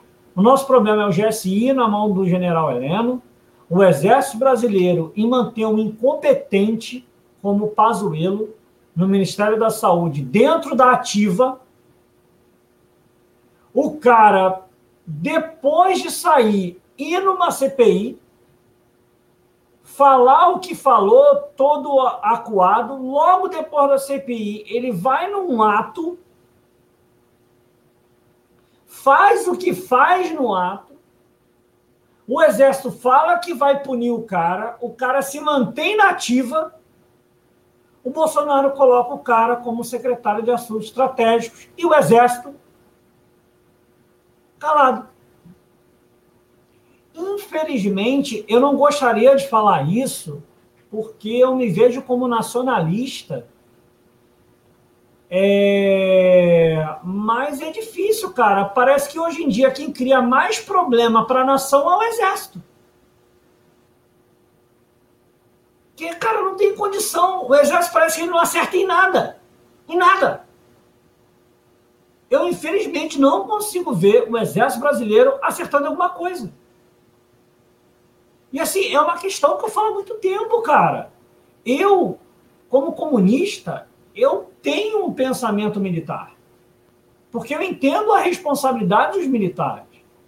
Eu sou historicamente, eu sei que quase não deve ter ninguém com a minha idade que seja prestista. Tipo assim, tem gente com a minha idade que é brisolista. Mas quem com a minha idade é, é prestista? Ninguém com a minha idade é prestista. Eu sou prestista. Eu lembro do Prestes, eu utilizo o símbolo do Prestes, eu relembro o Prestes. Eu relembro do Lamarca. Eu faço defesa do Exército, mas é difícil fazer defesa do Exército brasileiro com tanta gente incompetente, com tanta gente fazendo coisa errada, com o Exército se calando toda hora toda hora é alguém do exército fazendo alguma coisa errada e todo mundo se calando. O Pazuello ganhou um cargo sem fazer nada. Quer dizer, minto, sem fazer nada é mentira. Ele fez muita coisa. Ele conseguiu sair de poucos mil pessoas para mais de centenas de pessoas mortas. Ele fez alguma coisa, né? Fez. Infelizmente, ele fez bastante coisa. E, e a questão é tipo assim: o, o que, que justifica que o exército aceitar essa condição sem nem chegar para o Pazuello e falar: ô parceiro, você está indo para a reserva. Não precisa pensar em punir o Pazuello, não. Pune o Pazuello depois. Joga pelo menos o cara para a reserva, cara. Tenha pelo menos a vergonha na cara de você falar: olha só, esse cara não pode mais se manter na ativa. Só que eu sei por que, que o Pazuello quer se manter na ativa. O Pazuello quer se manter na ativa porque ele quer forçar fazer uma coisa que é dentro do militarismo errado. O Pazuello é um general que não é da parte dos oficiais que vão até quatro estrelas. O Pazuello é de uma área que ele só pode ir até três estrelas. O sonho do Pazuello era ele ser um general de quatro estrelas, virar o ministro da Saúde dentro da época da saúde, ser associado a uma questão de guerra e ele virar marechal. Porque um general só de quatro estrelas só pode virar marechal numa situação de guerra.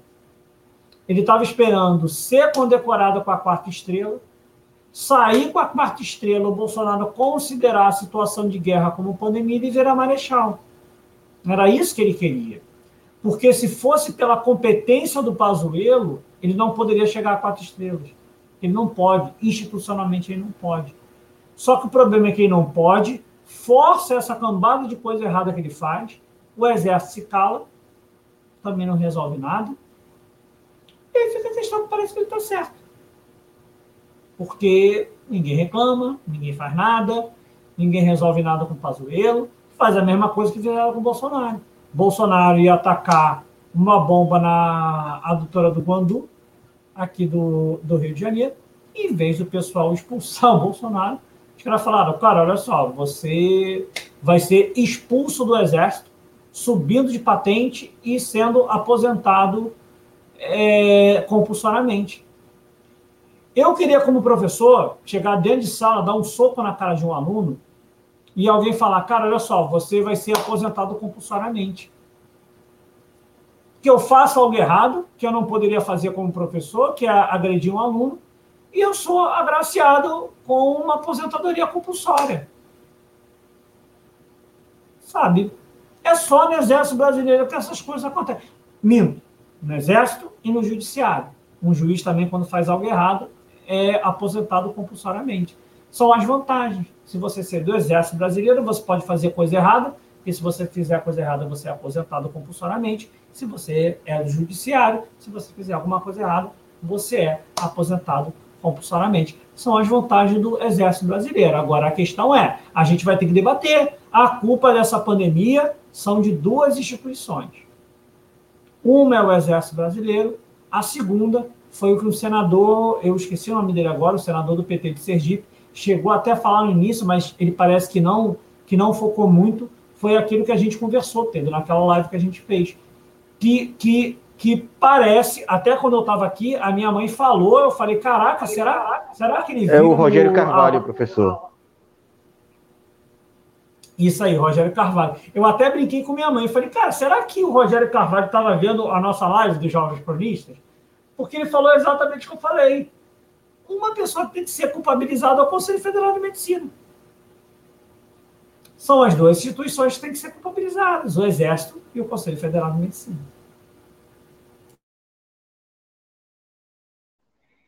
Eu concordo completamente. Eu concordo completamente. O Exército Brasileiro tem que ser culpabilizado. Conselho Regional de, eh, Federal de Medicina tem que ser culpabilizado. Até agora, calou-se diante da. Não, eu não vejo, nem vi. Se eu tiver errado, se ele emitir alguma nota me corrijam aí, mas nunca emitiu nenhuma nota contra o uso de cloroquina, mesmo que o Brasil tenha se comprovado cientificamente que não existe nenhum tipo de eficácia da cloroquina no tratamento à Covid-19. E quando eu digo é, tratamento, não é nem questão de tratamento ah, é, geral, não é nem só o precoce, é geral mesmo. Porque a ivermectina é usado como tratamento para pessoas que estão em hospitais com Covid-19. Eu sempre trago aqui, minha mãe, ela teve, é, enquanto estava na UTI, ela fez, fiz, administraram a é, ivermectina nela, porque ajuda a combater o vírus, mas aí, vamos dizer, não é tratamento precoce. Ela já estava com Covid-19, ela estava em situação de UTI e fez uso da ivermectina. Mas não, a cloroquina, nem nesses casos. A cloroquina, nem nesses casos. E o Conselho Federal de Medicina em momento algum emitiu nota contra o uso da cloroquina. Pelo contrário, se junta aí ao negacionismo do governo federal e continua. Hoje, a gente vai falar agora da, da Nise Yamaguchi, mas continua se fazendo ali a defesa do tal tratamento precoce. Eu volto a dizer o que o senador Otto Alencar falou enquanto discutia com um senador bolsonarista: não existe tratamento uh, precoce para arboviroses. Se eu pegar agora e tomar um, um, um vidro inteiro de antigripal, isso não vai fazer eu deixar de pegar gripe. Isso não vai impedir que eu tome gripe. Se eu pegar agora 10 comprimidos de vitamina C, não vai impedir que eu tome gripe, que eu pegue gripe. Agora, se eu tomar vacina para gripe, a possibilidade de eu pegar gripe é muito pequena. A mesma questão com a Covid-19. E aí eu não vou atropelar aqui a pauta, vou voltando aqui ao foco do Pazuello, que a gente vai tratar a, da doutora Nise a, na, próxima, a, na próxima pauta, e até para não atrasar aqui o nosso desenvolvimento, é um absurdo. É um absurdo que uma pessoa seja premiada por matar mais de 200 mil brasileiros. É um absurdo que um general seja premiado por matar mais de 200 mil brasileiros. Estava se falando agora há pouco em punir ele, e ele acaba agraciado com um cargo público dentro do Palácio do Planalto. Como o professor disse aqui, é muito bom você poder fazer a merda que você quiser fazer e não ser punido. Imagina só, professor, é uma situação muito boa, é uma situação maravilhosa.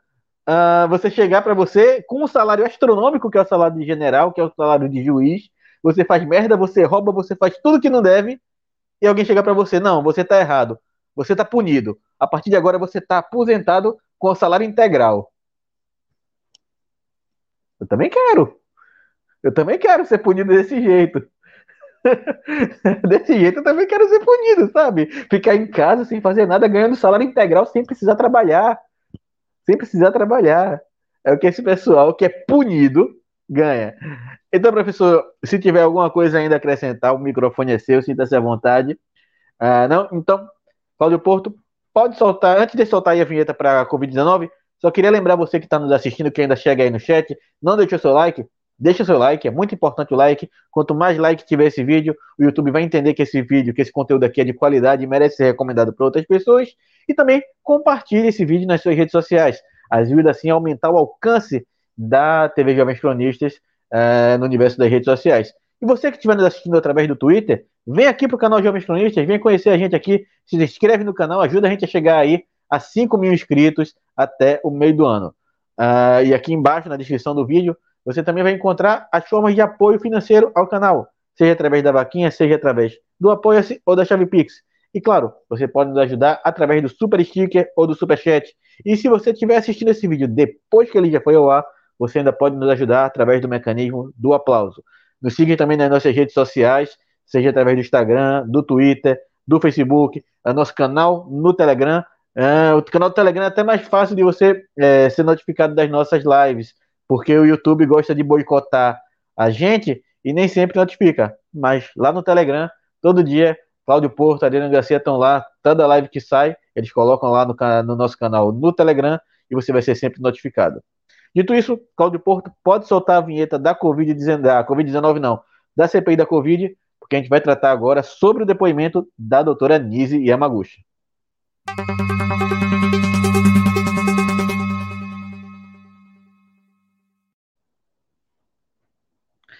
A doutora Nise Yamaguchi, ela deu hoje o depoimento dela à CPI da Covid-19, e para contextualizar a quem é a doutora Nise Yamaguchi, ela é uma das médicas que é usada como conselheira por esse é, Ministério da Saúde paralelo é, do governo Bolsonaro. Eu sei que o professor tem algo, tem algo ele tá, é, foi ele que não só é, propôs o assunto como trouxe as manchetes para cá. Então, professor, ah, foi uma situação não vexatória, mas de dar raiva, porque o bolsonarismo raiz ele vem trazendo cada vez mais o cinismo para dentro da CPI. E eu reforço aquilo que eu disse já várias vezes aqui, acho que eu, eu acredito que eu falei com, com você aqui na semana retrasada, falei com o Claudio, falei com o Adriano.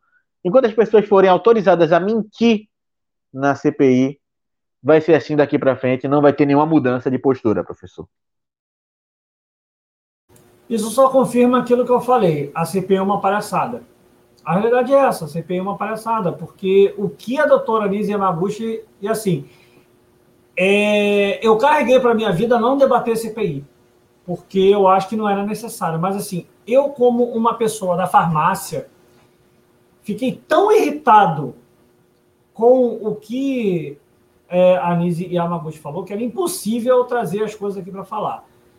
Assim, a minha, a minha sensação, a minha vontade era de ir lá e socar ela. Porque, cara, Não tem como uma pessoa mentir tanto em tão pouco tempo, omitir um montão de coisa e falar de uma forma calma e não saber explicar nada.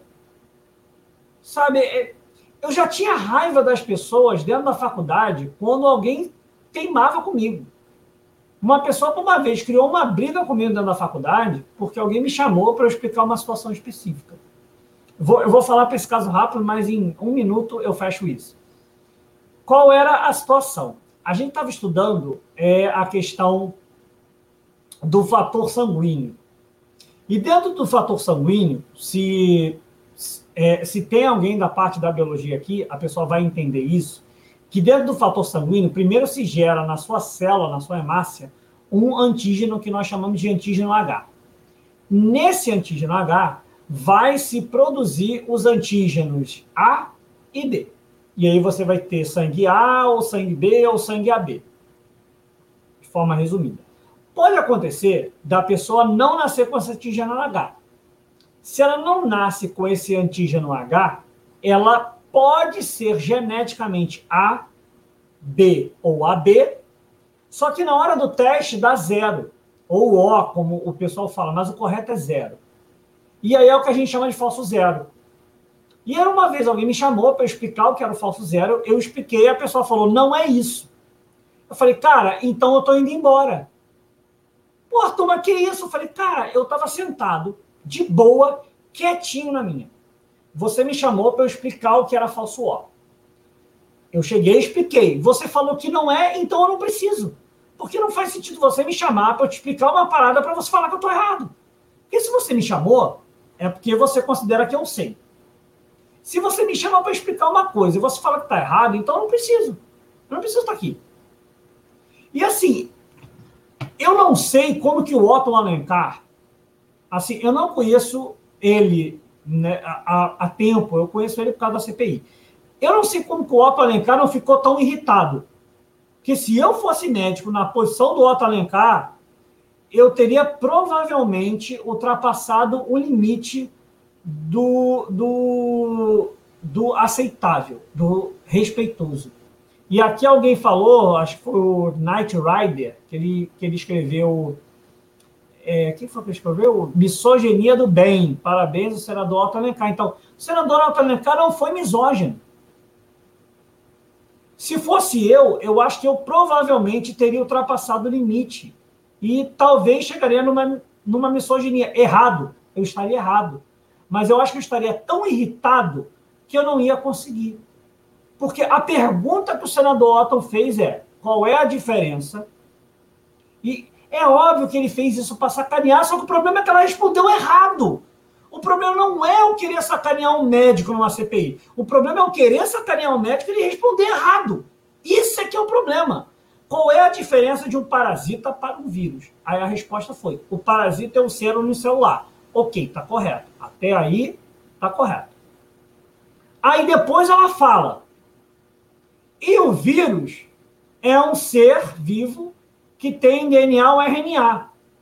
Primeiro, eu posso até falar que existe um debate em que vírus pode ser ser vivo ou não. Mas quando ela fala que a diferença é um é unicelular e o outro tem DNA ou RNA, fica parecendo que quem é unicelular não tem DNA ou RNA.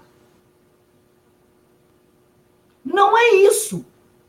Não é isso. A diferença não é essa. Agora, eu seria muito mais é, sacana com ela. Eu perguntaria para ela, doutora, me explica o mecanismo de ação da ivermectina. Eu não quero que você fale para mim que ela é antiparasitária. Por que ela é antiparasitária? Eu quero que você explique. Porque tem uma área dentro da farmácia que a gente chama de farmacologia. Eu estudo como os medicamentos funcionam. Como que eu sei que. Vamos lá. Como que eu sei que a. Escolher um, um medicamento aqui que, que seja usado de uma forma mais comum para quem é de coração. Já sei. Propranolol. Como que o propranolol age no coração da pessoa? O propranolol, para quem não sabe, é, ele é usado para quem tem hipertensão. eu vou resumir o mecanismo de ação. Ah, mas eu não vou entender nada. Não tem problema. É só para você entender o nível de conhecimento que uma pessoa tem que ter. O propranolol se liga ao receptor beta dentro do coração como um antagonista que acaba fazendo uma reação de diminuição da frequência cardíaca, causando assim a diminuição da pressão arterial. Resumir de uma forma bem rápida, mas eu usei o termo receptor beta. Eu duvido que a doutora tenha noção de como é um mecanismo de ação. E eu vou falar o que ele perguntou da ivermectina. Eu vou usar um exemplo. Eu perguntaria, doutora, como a ivermectina funciona como antiparasitário? Eu estou com a bula aqui. Ah, mas você está com a bula aqui agora, Arthur. Sim, mas olha só, se eu estou indo para responder uma CPI, eu poderia ter lido a bula antes. Eu acabei de lembrar do propanolol aqui. Eu acho que todo mundo que viu a live conseguiu ver que eu demorei para lembrar algum medicamento. Mas eu lembrei de algum medicamento que eu lembrava o mecanismo. Então eu lembro de algum mecanismo. Mas ela poderia ter estudado. Ela poderia ter estudado aqui, ó. Antiparasitário, qual é a ação? Imobiliza os invertebrados, induzindo uma paralisia tônica da musculatura. A paralisia é mediada pela potencialização e ou ativação direta dos canais de cloro. Então, ótimo. Ela age nos canais de cloro. Um, um vírus tem canal de cloro? Não. Então, esse mecanismo de ação eu já não conheço. Qual é a segunda ação? Para quem não sabe, ivermectina também pode ser usado como anti-inflamatório. Tá? Ele pode ser inflamatório porque ela inibe é, a produção de algumas citocinas. Então, eu posso ter uma função anti-inflamatória, mas isso também não me responde a nenhum momento uma ação antiviral. Então, vamos ser sinceros, eu poderia falar para a doutora Nise Yamaguchi, falar, então, doutora, vemos e convenhamos, eu não estou aqui falando da ivermectina como medicamento, eu estou falando como droga. E eu duvido que ela saiba a diferença de droga para medicamento. Porque ela estava querendo mudar uma bula sem ela saber que ela não podia mudar a bula por medida provisória. E ela não sabia. Então, tenho certeza que ela não sabe a diferença de droga para medicamento. Para quem não sabe, a droga é uma substância no qual eu não conheço o seu efeito dentro do corpo. Eu vou dar um exemplo claro de uma droga e usar uma droga ilegal. É, a maconha, a gente sabe que ela funciona no corpo, porque quem usa maconha tem os efeitos da maconha. Só que para a maconha funcionar, ela tem que se ligar a um receptor de canabinoide. A gente não conhece nenhum receptor de canabinoide dentro do corpo. A gente não conhece. Então significa que a maconha é uma droga. Agora, o propranolol é um medicamento. O problema da doutora Nise Yamaguchi é que quando um outro senador do PT perguntou, me dá um exemplo, doutora, de um artigo que esteja numa revista, que, que tenha é, alguma respeitabilidade entre todos eles. Ela começou a folhetar. Folhetou, folhetou, folhetou. Ele, não, eu quero que você me dê um artigo. E ela ficou folhetando. Cara, qualquer pessoa que estuda falaria um artigo qualquer. A minha pesquisa é sobre é, é sobre boldo. Me pergunta sobre boldo que eu sei o artigo. Ela não sabe do que ela estudou. Aí ela falou: não, tenho aqui sobre o Henry Ford. Uh, doutor, acho que você não está sabendo. O estudo do Henry Ford foi finalizado em dezembro, junto com é, a prefeitura de Detroit, porque não teve. Ah, eu não recebi essa informação. Eu não recebi essa informação a doutora Nise Yamaguchi precisa de alguém para falar para ela de um artigo. Ela não sabe pesquisar artigo. Então ela pegou um artigo lá de abril, lá de junho, e está usando o artigo até agora. Ela não sabe pesquisar artigo. Tipo assim, desculpa gritar, mas, cara, é impossível. Até agora eu não gritei. Porque não tem condição de um médico falar tanta asneira. Não tem como. Ela não sabe pesquisar, ela não sabe como funciona um artigo científico, ela não sabe organizar artigos científicos, ela não sabe mecanismo de ação de nada, ela não sabe a diferença entre um parasita e um vírus. E aí eu tenho que respeitar uma pessoa dessa porque ela fala calmo. E aí ainda fala calmo e fala: não, a gente não tem que vacinar as pessoas aleatoriamente. Não, doutor, eu tenho que vacinar as pessoas aleatoriamente. Eu tenho que vacinar todo mundo. Eu provei que com 75% da população vacinada, o vírus não passa para as pessoas. E além disso, eu não tenho reprodução do vírus. Reprodução não, desculpa. Mutação do vírus.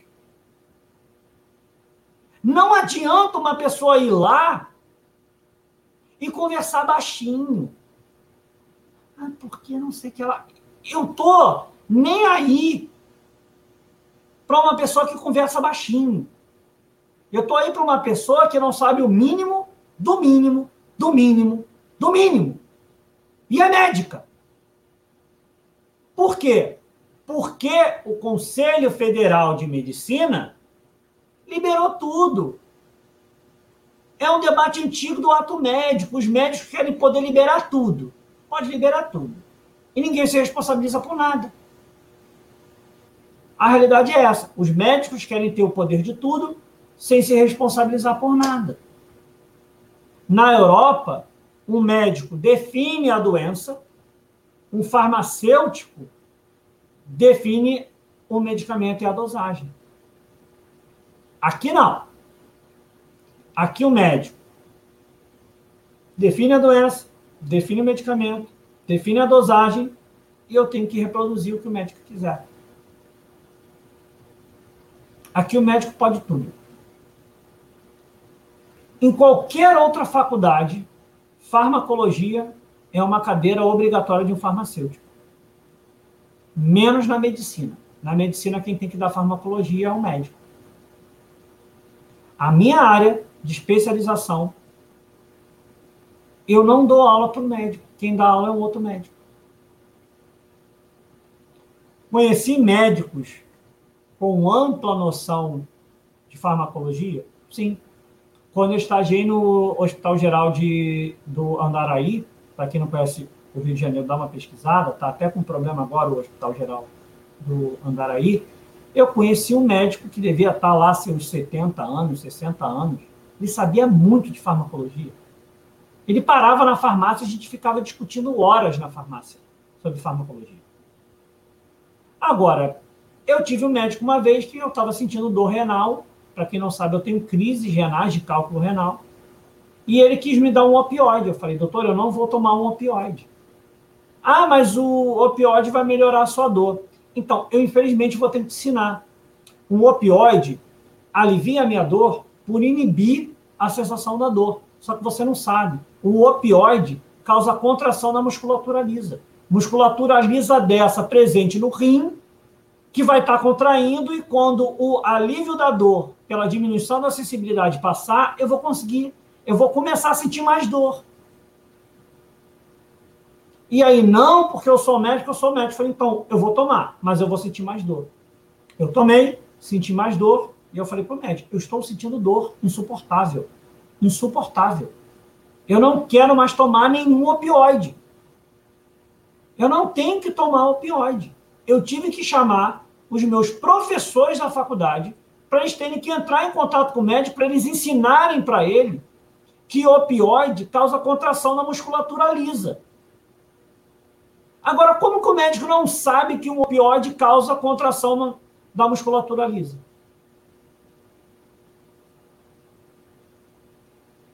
O problema não é, o problema não é defender a cloroquina. Pô, você tá de sacanagem, você acabou de falar esse bagulho todo. Não, porque em abril eu não sabia o que ia acontecer.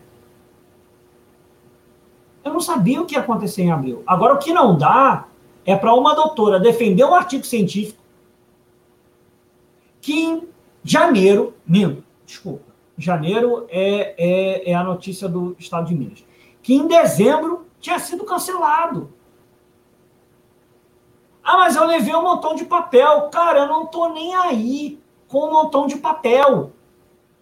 Eu não quero um montão de papel. Eu quero que você me dê um artigo. Agora, eu não soube pesquisar o um artigo. E deu um artigo que foi paralisado a pesquisa. Ou seja, não estudou.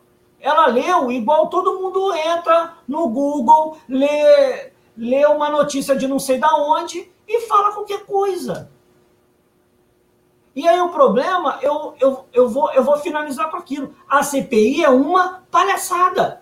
É uma palhaçada. Uma pessoa dessa que fala aquilo que falou era para ter saído presa. O Pazuello tinha que ter saído preso. O Fábio Weingarten tinha que ter saído, tinha que sair dali preso. A doutora Nise Yamaguchi tinha que ter saído preso. A, a capitã Cloroquina tinha que ter saído presa. Todo mundo. E a esquerda está perdida, porque também é uma coisa. Eu queria que alguém da esquerda perguntasse também para o para o Mandetta, que ninguém perguntou. Falei, Mandetta, é, me tira só uma dúvida. A gente ficou com falta de médico, não é? Aonde, aonde ou em qual nível a sua decisão de acabar com mais médicos foi responsável no problema da pandemia? Porque a gente está sem médico. E você decidiu acabar com os mais médicos. Aonde chegou essa sua irresponsabilidade de acabar com os mais médicos? E nós ficamos sem médicos em locais importantes. Ninguém decidiu perguntar. Ninguém decidiu perguntar. Infelizmente, o problema é esse.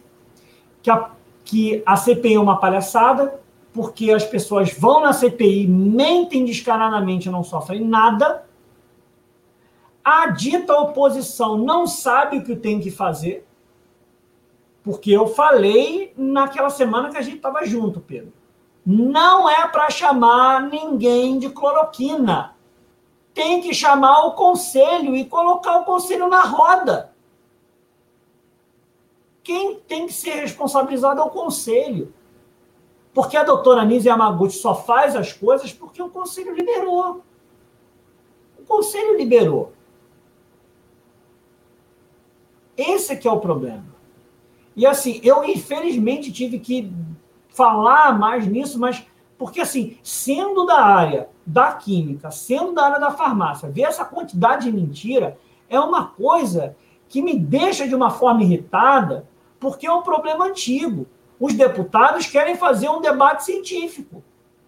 E aí eu tenho um médico que não sabe de ciência, porque não é pesquisador de fato. Ah, mas está no artigo. Meu amigo, artigo qualquer um escreve. Eu queria perguntar para a doutora Nise Yamaguchi. Doutora, me traz aí um artigo que tenha P menor do que 0,05. Você não entendeu o que é P menor do que 0,05 que você escutou? Então você não tem o um mínimo de noção do que eu estou querendo falar. Você não tem o um mínimo de noção do que é a pesquisa científica. E eu duvido que a doutora Nise Yamaguchi sabe o que significa P menor do que 0,05. Só que, infelizmente, a gente está tendo que debater coisas que não fazem sentido. Tem problema de fazer pesquisa com a cloroquina? Não. Não tem problema de fazer pesquisa com nenhum medicamento. Nenhum. Agora, o que não pode é eu fazer defesa de um medicamento sem saber nenhum artigo e definir um artigo que não tem mais nenhuma função. Eu estou defendendo um artigo que o próprio cara do artigo cancelou porque ele falou que não funciona. Traz um artigo que você pelo menos cria uma confusão para conseguir contrapor o artigo. Não conseguiu. Não conseguiu porque não estudou. Porque não sabe explicar a diferença de protozoário para vírus. É vergonha. É, infelizmente, a gente no Brasil vive uma situação onde, é, é, além da situação de botar é, a culpa da pandemia dentro do colo dos militares, tem que colocar a culpa da situação também nos médicos. Foram os médicos que defenderam o fim dos mais médicos. A gente está cheio de local precisando de médico, e nenhum médico brasileiro foi lá, porque ninguém quer ir para o Acre para receber 5 mil. Por quê? Porque para o médico não resolve ganhar 5 mil no Acre. Eu tenho que ganhar 4 mil na Barra da Tijuca. Eu tenho que ganhar 4 mil no Recife. Eu prefiro receber um pouquinho menos e eu ficar. Cara, você tem todo o direito de querer fazer isso. Todo o direito. Agora, você não tem o direito de defender a não manutenção dos médicos cubanos. Já que você não quer ir lá. Não quer ir lá, deixa os médicos cubanos ir lá, cara. E aí é, é, é, é aquela questão: quantos médicos nós temos formados dentro da área de saúde da família? Quantos médicos cubanos nós temos na área formados na saúde da família? E a gente está tendo que, hoje em dia, utilizar pessoas que não são técnicos de enfermagem, que não são enfermeiros, que não são médicos, que não são nada, tendo que fazer o trabalho de saúde da família em outros lugares. Não estou querendo sacanear os agentes de saúde. Não, não estou falando contra o agente de saúde.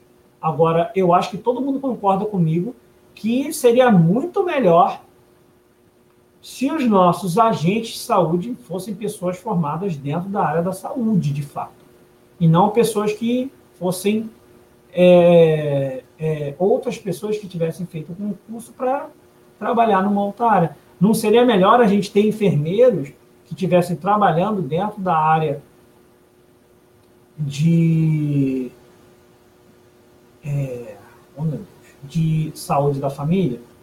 Seria muito melhor. É... Bem, é isso. Exagerei, mas, cara, sem condição. Ah, professor Arthur, eu fico muito feliz. Uh, é sempre uma honra ouvir o senhor, porque é sempre uma aula.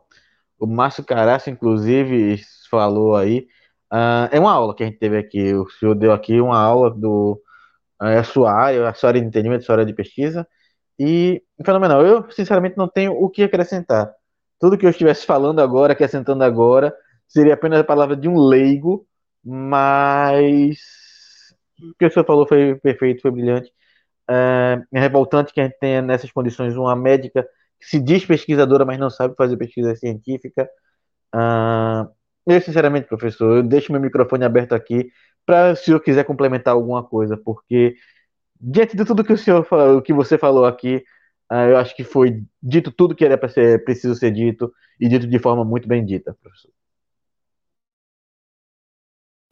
Só para poder finalizar, é, só para voltar aquilo que eu falei antes, é, eu acho que a oposição tem que entender os pontos errados de cada um.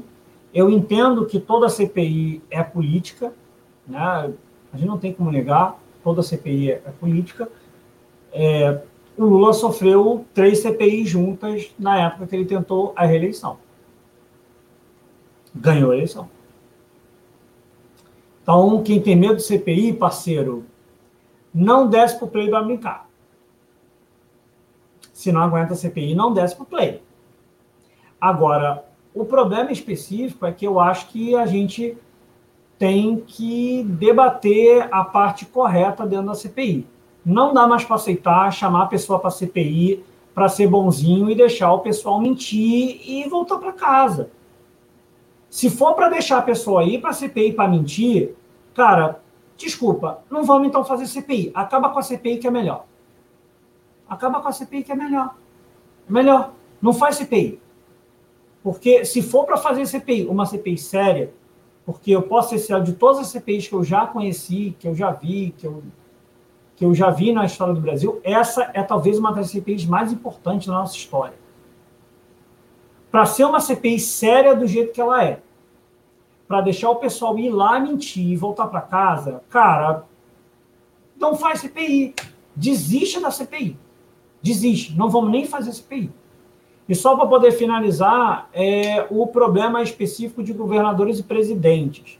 E aí eu tenho que bater novamente naquela pessoa que parece que não tira o. o, o oh, meu Deus, a, a, a Lava Jato da cabeça, que é o Randolfo Rodrigues. Randolfo, você já foi tirado de otário uma vez, pela Lava Jato. Não pode ser que você novamente tem que ser tirado de otário e fazer coisa que é, que é errado. A não ser que você tenha feito isso para poder botar o bode na mesa. Se for para poder botar o bode na sala, aí tudo bem. Aí eu concordo que você fez certo. Mas não existe chamar o presidente, me desculpa, porque assim, eu sou uma pessoa que entra na questão constitucional. Não existe chamar o presidente Bolsonaro para uma CPI. Assim como não existe chamar governador, assim como não existe chamar prefeito. Essa não é a função da CPI.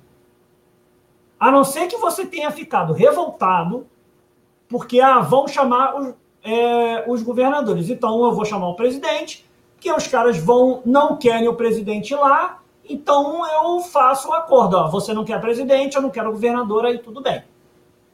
Mas se não foi por causa disso, foi por, foi por uma questão que você acha que tem que chamar o presidente, meu irmão, me desculpa, você está novamente entrando no debate da Lava Jato, está novamente fazendo debate onde você vai sair errado e você desiste dessa situação.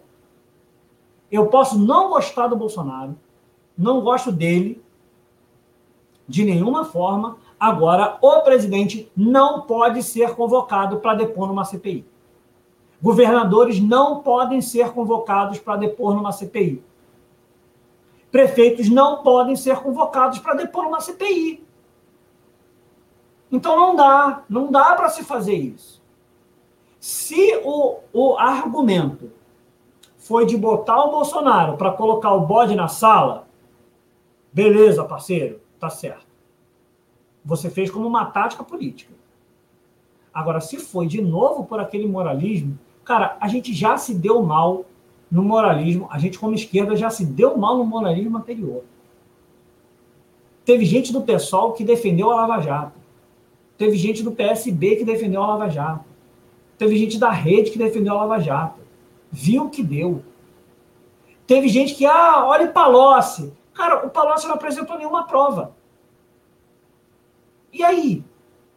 Aí depois a gente vai entrar naquele debate que teve lá de Sérgio Cabral. O Sérgio Cabral está preso, bandido preso, durante muito tempo, que podia delatar todo mundo, não quis delatar ninguém. Aí vai decidir delatar agora. Aí depois o pessoal fala: não, olha só, depois até de 60 dias, se você quiser delatar mais, então virou, virou, virou, virou, virou palhaçada isso. Agora eu deixo a pessoa presa e depois a pessoa decide delatar depois de não sei quantos anos. Virou, virou palhaçada essa situação agora, judiciário. Virou, virou, virou palhaçada. A gente não precisa mais seguir lei agora. Então, não dá. Não dá, Randolfo. Eu tenho muito respeito por você, porque eu sei que você faz as coisas é, não por maldade, pela vontade, mas, cara, já deu. Já deu esse moralismo que não levou a nenhum lugar, só sacaneou a gente, sabe? Não dá. Acabou. Não pode chamar prefeito, não pode chamar governador, não pode chamar presidente. Não pode, CPI não pode. A CPI não pode, o legislativo não pode investigar, não pode questionar o outro poder. Quer questionar o governo Bolsonaro? Façam vocês o impeachment. Eu sou favorável? Não. Não sou favorável ao impeachment. Porque você acha que o Bolsonaro não tem que sair? Não, porque foi o que eu falei. Vai botar o impeachment, o impeachment não vai passar, e a gente vai ter colocado o Bolsonaro como o único presidente que sofreu um processo de impeachment e não foi impeachmentado. Se vocês querem fazer isso, cara, beleza, decisão de vocês. Eu acho que o impeachment não passa. Se eu acho que o impeachment não passa, eu não vou pedir o impeachment. Todo respeito com quem com, com quem quer pedir o impeachment, mas a minha decisão é essa. Eu acho que a questão é essa. Não pode chamar governador, não pode chamar prefeito, não pode chamar presidente. Não pode. Mesmo que eu quisesse que o Bolsonaro ia lá falar, ele não pode. E a questão é, não tem que chamar mais médico que defende ou que contra a cloroquina, tem que chamar o Conselho Federal de Medicina e colocar o Conselho Federal de Medicina. Não tem que ficar questionando o médico. Sabe por que não tem que ficar questionando o médico? Porque, querendo ou não, os médicos têm o direito. Se, se o conselho libera, o médico não está fazendo errado. A doutora Nise Yamaguchi não está fazendo nada errado. Porque o conselho liberou. Então, quem tem que ser questionado é o conselho e não a doutora Nise Yamaguchi. É isso aí, professor. Concordo uh, com cada palavra que você disse aqui. E só reforçando o que o professor disse, uh, prefeitos, é, o presidente não pode ser chamado para uma CPI, porque a CPI não tem poder de investigar presidente. Governadores e prefeitos não podem ser investigados pelo Congresso Nacional, eles têm que ser investigados pelas câmaras municipais e assembleias legislativas. Não cabe a outra esfera de poder investigar governador e prefeito. Você está achando ruim que não tem governador e prefeito na CPI? Cobre da Assembleia Legislativa do seu estado, cobre da Câmara Municipal Uh, se você não mora na capital, se você acha que os prefeitos da sua cidade foi é, desviou dinheiro e precisa ser investigado, cobre da Câmara Municipal da sua cidade a abertura de investigação. CPI não tem o poder de investigar uh, é, o comandante, o chefe da, do executivo de outras esferas do, é, de poder no Brasil. Não tem. Você vai, se você estiver querendo que o governador, que o prefeito seja investigado pela CPI, você está caindo na ilegalidade. Uh, além do mais, CPI não tem função de derrubar governo. Se CPI derrubasse governo, a gente não teria um governo intacto no Brasil de 89 para cá. Porque acredito que todos os presidentes de 89 para cá sofreram alguma CPI e nenhum deles caiu. A CPI é basicamente, meramente uma investigação feita pelo legislativo que não leva à abertura de processo de impeachment, não leva à abertura de processo de afastamento, é entregue à procura à PGR, a Procuradoria Geral da República, para que ela abra ou não investigação. Professor. Correção, Pedro. Vai prime... pode ir para a PGR, mas não é obrigação. Primeiro vai para o Ministério Público. O Ministério Público envia para a PGR se ele quiser, mas inicialmente vai para o Ministério Público.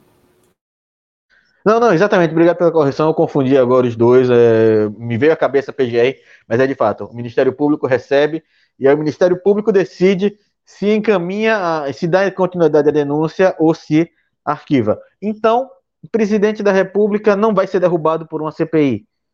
Ah, a CPI tem o objetivo de derrubar Bolsonaro. Não, não.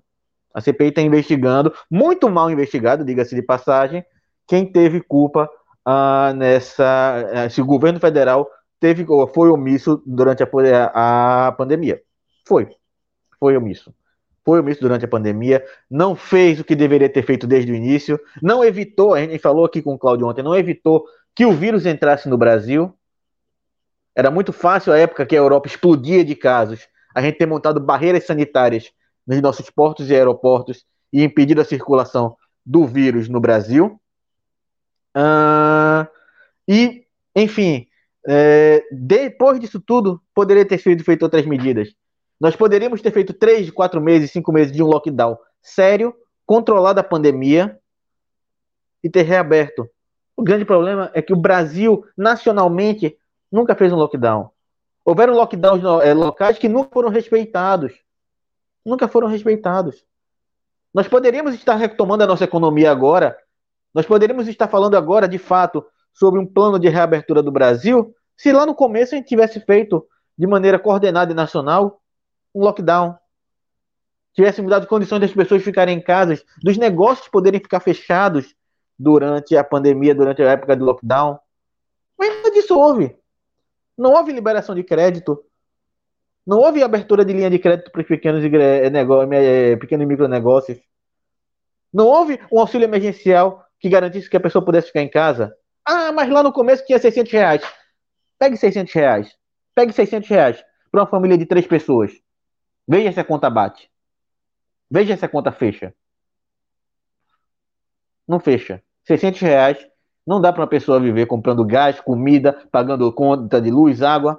Ah, mas os municípios e os estados não cobram conta de água e de luz. Ainda assim não fecha. Ainda assim não fecha. Não dá para uma família de duas, três pessoas viverem com 600 reais. Nada foi feito desde o início da pandemia para evitar que esse vírus se, eh, se infestasse, infestasse a nação. Nada foi feito.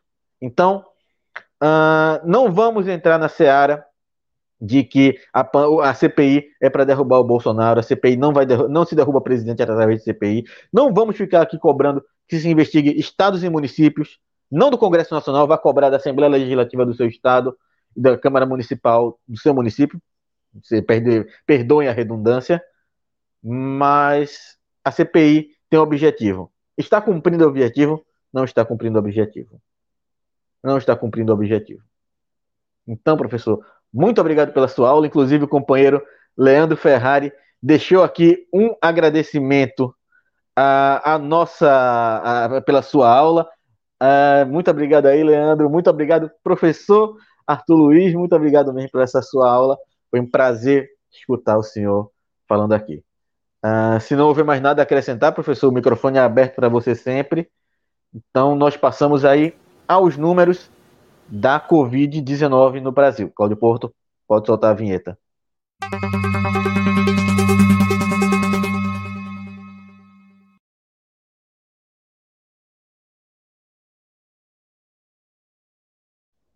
Como a gente sempre diz aqui, a terça-feira é o dia da verdade, é o dia das desastres, é o dia da tragédia. Enquanto na segunda-feira nós ainda temos aqueles dados represados e a, a ilusão de que os casos estão diminuindo, na segunda-feira sempre vem a porrada. 78.926 eh, casos novos foram registrados apenas no dia de hoje. Apenas no dia de hoje. Esse número pode ser ainda maior porque não há uma testagem. Não existe uma testagem no país, uma testagem em massa. Uma testagem que mereça, que de fato uh, corrobore esses números. Esse número pode ser ainda maior. E olha que 78 mil, professor, é um número muito alto. Esse número se junta aí aos 16 milhões 624.480 casos de Covid-19 desde o início da pandemia. Nós continuamos com mais de um milhão de casos em acompanhamento. E lembrando que, de acordo com o protocolo da, do Ministério da Saúde, esses casos em acompanhamento, você só tem casos em acompanhamento se os casos forem de média ou grave complexidade. Então nós temos aí, professor, um grande número de pessoas, mais de um milhão de pessoas, há mais de pelo menos dois meses, uh, salvo engano, se uh, eu, não, eu passei dois meses sem apresentar o JC Informa, porque eu tive Covid, minha mãe teve Covid, e gente, eu precisei me ausentar, então eu não tenho como afirmar se nesses dois meses não houve redução. Mas a época que eu saí, no último JC Informa que eu apresentei antes de ter Covid, a gente já estava em um milhão de casos, em, mais de um milhão de casos em acompanhamento. Eu voltei, nós continuávamos com mais de um milhão de casos em acompanhamento. A gente já vê nas UTIs aqui em Pernambuco, a gente já vê em São Paulo, a gente já vê em outros lugares uh, filas por um leito de UTI. Já voltamos a ver.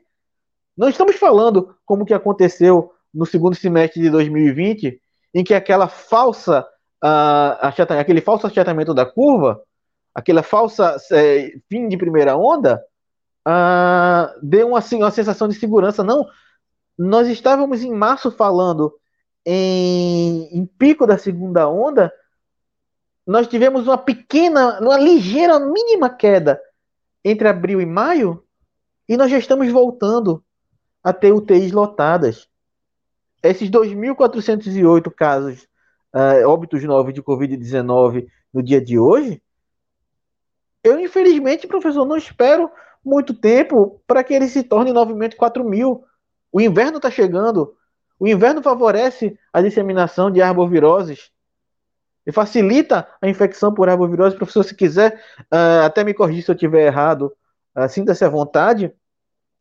Mas nós estamos chegando num período crítico em que nós estamos vendo um aumento muito grande de casos. São 465.199 brasileiros mortos desde o início da pandemia. Hoje eu vi uma, uma, notícia, professor, que de acordo com o Observatório Internacional de Direitos Humanos, morreram em 10 anos da guerra da Síria meio milhão de pessoas. Eu estou falando em 10 anos de uma guerra. 10 anos de uma guerra. Em um ano, em um ano de Covid-19, nós já temos quase o número de uma guerra. E eu não vejo perspectiva de melhora. Eu não vejo perspectiva de melhora a curto, médio prazo. Infelizmente, às vezes eu não vejo perspectiva de melhora, professor, nem a longo prazo. O que eu vejo é um desespero crescente por não ter uma solução. Nós não temos um governo que nacionalizou a, condução da crise da Covid-19. Em momento nenhum se presta a, a nacionalizar esse tratamento. Quando quer nacionalizar, é para liberar tudo, para abrir tudo, é para ameaçar que vai usar o exército para abrir tudo, é para entrar no Supremo contra medidas restritivas. Gente, as medidas restritivas que estão sendo feitas por estados e municípios são mínimas, são até enganosas. Não dá para você considerar que um vírus só vai funcionar em horário comercial. O vírus está se disseminando o tempo inteiro. Não vamos fechar aqui o comércio às 8 da noite, porque aí o vírus não se dissemina. O vírus só começa a trabalhar a partir das 8 da noite. O vírus só trabalha de noite e finais de semana. O transporte público continua lotado. Ônibus e metrô continuam lotados, as ruas continuam lotadas. Porque as pessoas precisam ir para a rua trabalhar para sobreviver. Porque o governo federal, o governo municipal, o governo estadual nunca trabalharam para acabar com essa pandemia.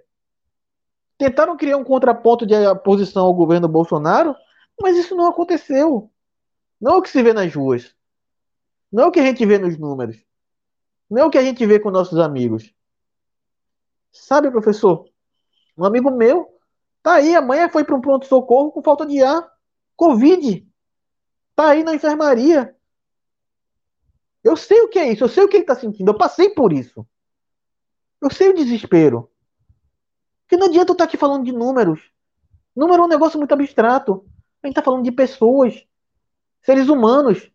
E não apenas os seres humanos que estão indo, os seres humanos que estão sofrendo enquanto os seus entes queridos estão é, indo embora, sabe, professor? Então, é desesperador a gente estar tá acompanhando aqui todos esses números, essa crescente de números. Pior ainda, vendo esses números chegando às nossas portas o tempo inteiro. Chegou até mim, eu tô aí há mais de um ano me cuidando e a Covid-19 ainda assim chegou até mim. Chegou até minha mãe, que foi obrigada a voltar a trabalhar presencialmente e acabou parando, indo, mesmo uh, indo para quase dentro de quase dentro da UTI, não, indo para dentro de uma UTI.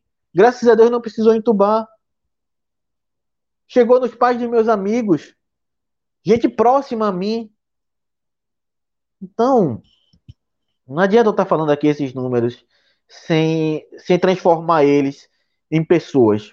Porque eu não estou falando de meros dados científicos. Eu estou falando de vidas humanas que, infelizmente, se perdem aos montes todo dia, professor. E a desesperança que bate é muito grande. É, eu vou, eu vou novamente fazer o mesmo tipo de debate que eu faço da questão do coronavírus. E aí, Cláudio, eu coloquei o link, depois você coloca como comentário fixado para o pessoal saber onde que eu tiro esses dados. Pode até botar agora, talvez pessoal, mas enfim. É, eu uso muito o Word of Matters para conseguir pegar os dados gerais, porque aqui no caso a gente só tem o dado do Brasil. A minha preocupação é a questão sempre global.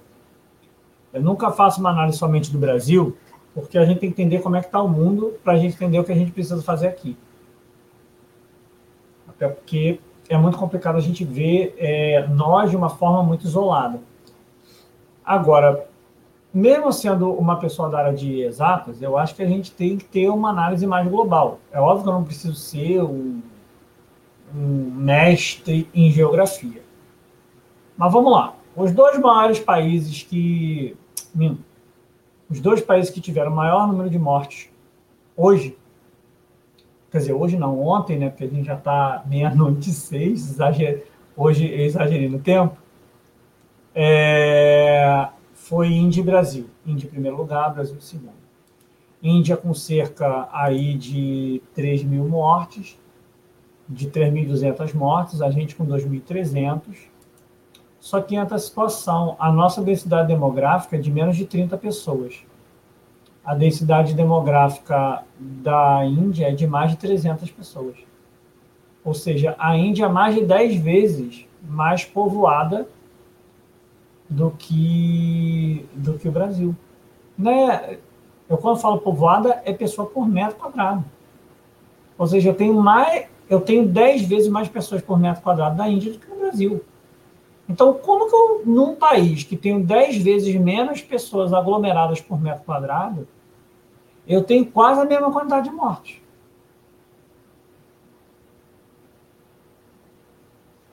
É uma questão complicada. Tecnicamente, no Brasil, a gente conseguiria, de uma forma mais simples, passar por essa situação. Quais seriam os locais que teriam problema? Recife, Rio, São Paulo. É, eu, eu, eu, não, eu não sei se, se, se BH é muito populoso, mas eu vou botar BH porque, porque Minas Gerais, se não me engano, é o terceiro maior ou quarto maior é, resíduo eleitoral daqui, daqui do Brasil, né? se não me engano. Minas Gerais é o terceiro maior reduto né, eleitoral. Mas, enfim, seriam essas capitais grandes. Né? E aí, capital grande mesmo. É, eu, eu, eu não sei se Ceará é muito grande, né? se, se, se no caso Fortaleza é muito grande, mas a gente talvez poderia botar Fortaleza, Salvador, de, dentro de Recife, eu acho que as três maiores devem ser Fortaleza, Salvador e é, Recife. Aqui a gente vai ter basicamente São Paulo, Rio de Janeiro e Belo Horizonte. Eu chutaria essas seis como as seis maiores, posso estar equivocado, mas eu estou chutando essas seis, creio que devam ser essas mesmo. É... E aí o questionamento é: está no Brasil inteiro. E aí, quando a gente entra é, na situação do, do, do Covid no Brasil, é, de, dentro dessa situação do que o próprio Ministério é, ele coloca para gente, você novamente entra naquela situação que, cara, não tem como, tem que ser falado. A gente está no Brasil com uma mortalidade de 214, minto, 221, e tá todo mundo pairando 221 e só quem está distante do 221 é o Nordeste. Então, assim, fica parecendo que a gente tem é, é, a gente tem dois Brasis. Né? A gente tem o Centro-Oeste, o Sudeste, o Norte e o Sul, que estão acima da média nacional, e o Nordeste, que está abaixo da média nacional. A gente tem dois Brasis. Um Brasil que funciona, que é o Nordeste, um Brasil que não funciona, que é o resto. É, tipo assim, é, é, é, é triste. É triste de se falar isso, porque uma das regiões que sempre foi mais relegada pelos governos antigos, porque é, eu tenho eu tenho parentes em Recife que mesmo alguns que não gostavam do PT, eles falavam, cara, eu não tenho como falar mal do PT aqui, porque quando o Lula entrou, mudou a situação do Nordeste. Então, eu acredito neles. Porque são pessoas que não votam no PT, mas que falam que mudou quando o PT entrou. Então, né, se eu tenho uma pessoa que vota no Bolsonaro e fala que na época do PT o Nordeste mudou do que era antes, então eu tenho que acreditar na pessoa, porque é meio difícil. Né? A pessoa não vota no PT, o cara fala bem, quer dizer, bem não, que melhorou, ele não fala bem porque ele não vota, mas enfim, né, é essa questão. Aí o problema que fica é, eu tenho que dar meus parabéns para o governo, porque a gente está agora entre os 10 maiores países em número de mortes. Mas eu posso ser sincero, é o maior país de número de mortes. Arthur, você está de sacanagem, você acabou de falar que é o décimo. Não, eu vou colocar todos os nove que estão na nossa frente. Hungria, Bósnia, é, República Tcheca, Gibraltar, San Marino, Macedônia do Norte, Bulgária, Montenegro e Eslováquia. Cara, me desculpa. São países nanicos com uma população muito pequena que são países com problemas históricos e não estão dentro de nenhuma questão específica. Ou seja, nós, dentre os países grandes, somos o que mais tem gente morta por milhão de habitantes. É isso, a gente conseguiu chegar é, no que o Bolsonaro queria. É, como é que fala? Brasil acima de tudo, Brasil acima de tudo, é acima de tudo. A gente está acima de todo mundo em número de mortes. Deus acima de todos, porque a gente está indo para lá mesmo que eu não acredite, mas, enfim. Fica, fica essa frase ridícula do Bolsonaro. que é o que a gente chegou. Ah, mas tem gente depois. Tem. Tem a Bélgica depois. Tem a Itália. Mas tá lá, são países pequenos. A Bélgica, eu tenho, eu, eu acho que eu já falei desse meu amigo aqui, se eu não falei, enfim, eu vou falar de novo. É um amigo meu que é de Lyon, ele nasceu em Lyon, ele é francês, e ele odeia a França. Ele mora hoje em dia no Ceará. Ele sempre gostava de vir aqui pro, de, de vir aqui para Brasil, ele fala que ele ama o Brasil. E ele falou que uma vez ele foi para a Bélgica e eles atravessaram a Bélgica inteira de carro em 40 minutos. 40 minutos de carro eu não saio da minha casa por sendo do Rio de Janeiro. Então, assim, não dá para comparar um país nanico como a Bélgica, sabe? Igual a Holanda, que, que, que, quando foi, que quando foi conquistada pelos nazistas, os caras conquistaram no mesmo dia, sabe? O país é tão pequeno que os caras conseguiram conquistar o país em um dia, sabe? Então, então assim, não, não, não, não dá para comparar. O problema não é a questão, não é a questão de mortes. A gente está numa pandemia, a gente sabe que é complicado, a gente sabe toda a situação. O problema é que parece que nada tem solução. E, tipo assim, não dá para falar que a gente está numa segunda onda indo para a terceira. Porque, tipo, a Argentina não posso falar que está entrando numa próxima onda. Porque baixou muito o número de mortes e está aumentando. Agora, cara, parar em 2000 e subir não é uma outra onda. Porque não pode ser que as pessoas achem natural morrer duas mil pessoas por dia. Eu sempre falo a mesma relação com meus alunos. Cara, lembra quando estava todo mundo desesperado? Porque teve 70 mil é, de homicídio em um ano? Aos alunos, lembro. Então, cara, bota 2 mil por dia em um ano. Cara, 360 são 720 mil. Cara, vocês estavam desesperados com 70 mil mortes por homicídio. Você está achando natural uma média que colocaria um ano 720 mil mortes. Tá achando normal. Eu estou entrando numa outra onda. Cara, eu não estou na outra onda. Parece que eu tentei pegar um jacaré e, e, e tinham três ondas juntas. Porque eu estou tomando caixote de onda seguida. Eu não cheguei nem a chegar na base da praia. Eu estou tomando caixote ainda, ainda não cheguei na praia. Ainda não cheguei na areia. Eu estou tomando caixote sem parar. Então, assim, eu tenho a mesma sensação que você, Pedro, para poder finalizar, para também não avançar muito, porque amanhã eu trabalho. Então tem que acordar cedo. É, cara, é isso. Não tem, não, não, não, não tem um futuro resolvido lá na frente. A não ser que a gente faça o que fizeram, que é vacinar a maior parte da população. Senão, a gente não sai dessa situação. Desculpa é, todo mundo que está aqui escutando, desculpa Pedro, desculpa Cláudio, porque a gente está com 2 horas e 40. Nada, professor. Já passei três horas com o Adriano esses dias, então não se preocupe. Preocupado aí com o senhor que tem que trabalhar amanhã, com o senhor não, com você que tem que trabalhar amanhã e tem que dormir cedo. Uh, mas enfim, a gente vai chegando a, ao final desse programa. Uh, deixo aqui minha, a nossa solidariedade à, à família dos mortos pela Covid-19 no dia de hoje.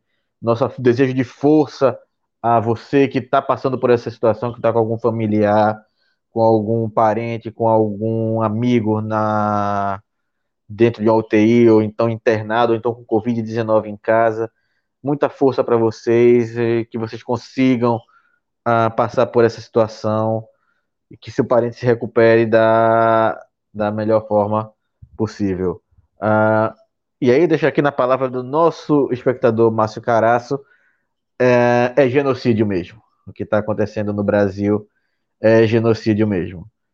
E, só para finalizar aqui, para já deixar aqui nesse tom de finalização mesmo, é, Adriano fala pra caramba mesmo, mas a gente gosta de ouvir o Adriano falando, porque o Adriano nunca fala nada errado pode falar do jeito peculiar do Adriano, mas ele fala o que é preciso ser falado e a gente está aqui para ouvir mesmo.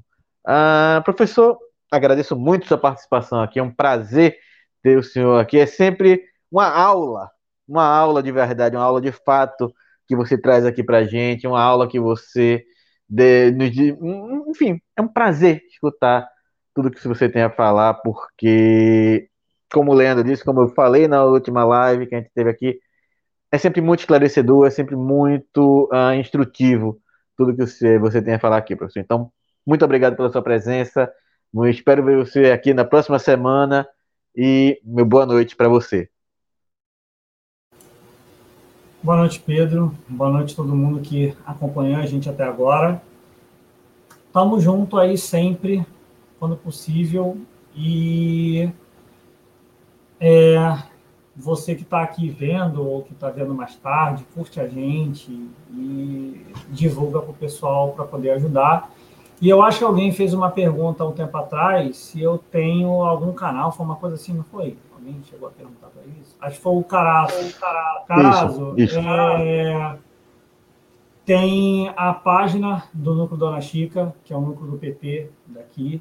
Eu participo de um canal na quinta-feira. Eu acho que dá para todo mundo ver, ou pelo menos chegar lá no finalzinho, porque começa às 10h30 no próprio YouTube.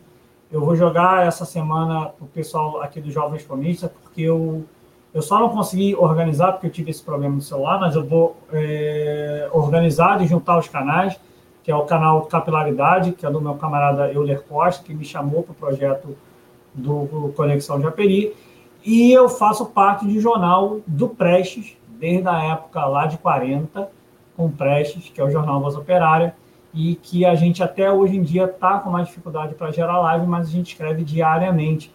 Tanto que eu até falei ontem, nós fomos os que acharam o documento logo um mês depois da situação lá do Aerococa, que o radar estava desligado e ninguém tinha falado até então.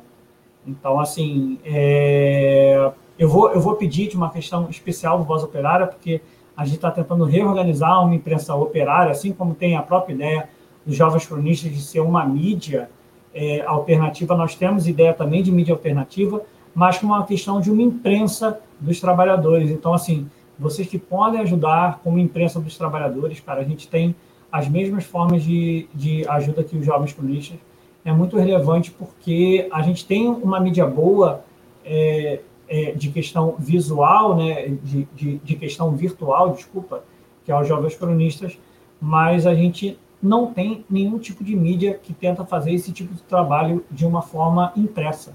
A única mídia é, que nós temos que é boa, mas que é uma mídia muito, muito bem estruturada, é o Brasil de Fato. Agora, tirando o Brasil de Fato, a gente não tem nenhuma outra mídia bem estruturada de forma impressa. A gente tem várias outras, Nova Resistência, vários outros que são Nova Democracia, outros que são mais organizados, mas grande a gente não tem. Então, se vocês gostam do Voz Operária, dá uma olhada lá e se vocês puderem, se não puder ajudar, pelo menos divulga a gente, porque é muito importante para a gente isso. E até a próxima. É isso aí, professor. Muito obrigado mais uma vez pela sua participação. Fica aí as palavras do professor Arthur Luiz. Vão, procurem lá o Voz Operário. O Cláudio botou aí já no chat o canal da Capilaridades, o link do canal Capilaridades. Uh, não se esqueçam lá depois de procurar. Acho que o Claudio botou também no, no chat o link para o projeto que o professor falou aqui no início da live. Uh, quero agradecer aí a sua participação, você que esteve no chat, você que nos acompanhou, você que contribuiu com, com, com o nosso debate aqui, trazendo informações, trazendo questionamentos. Muito obrigado por estar aqui. Você que deixou seu like, compartilhou essa live, que ajudou a gente aqui de alguma forma. Meu muito obrigado. Uh, lembrando você que não deixou ainda seu like, que deixe, que é muito importante, porque esse, quanto mais likes isso aqui, o YouTube entende que esse conteúdo é de qualidade uh, e merece ser compartilhado para outras pessoas. E claro, compartilhe também nas suas redes sociais. Uh, reforço aqui meu desejo de boa noite ao professor Arthur Luiz, a você que esteve nos acompanhando. Uh, nos vemos amanhã em mais um JC Informa. Boa noite.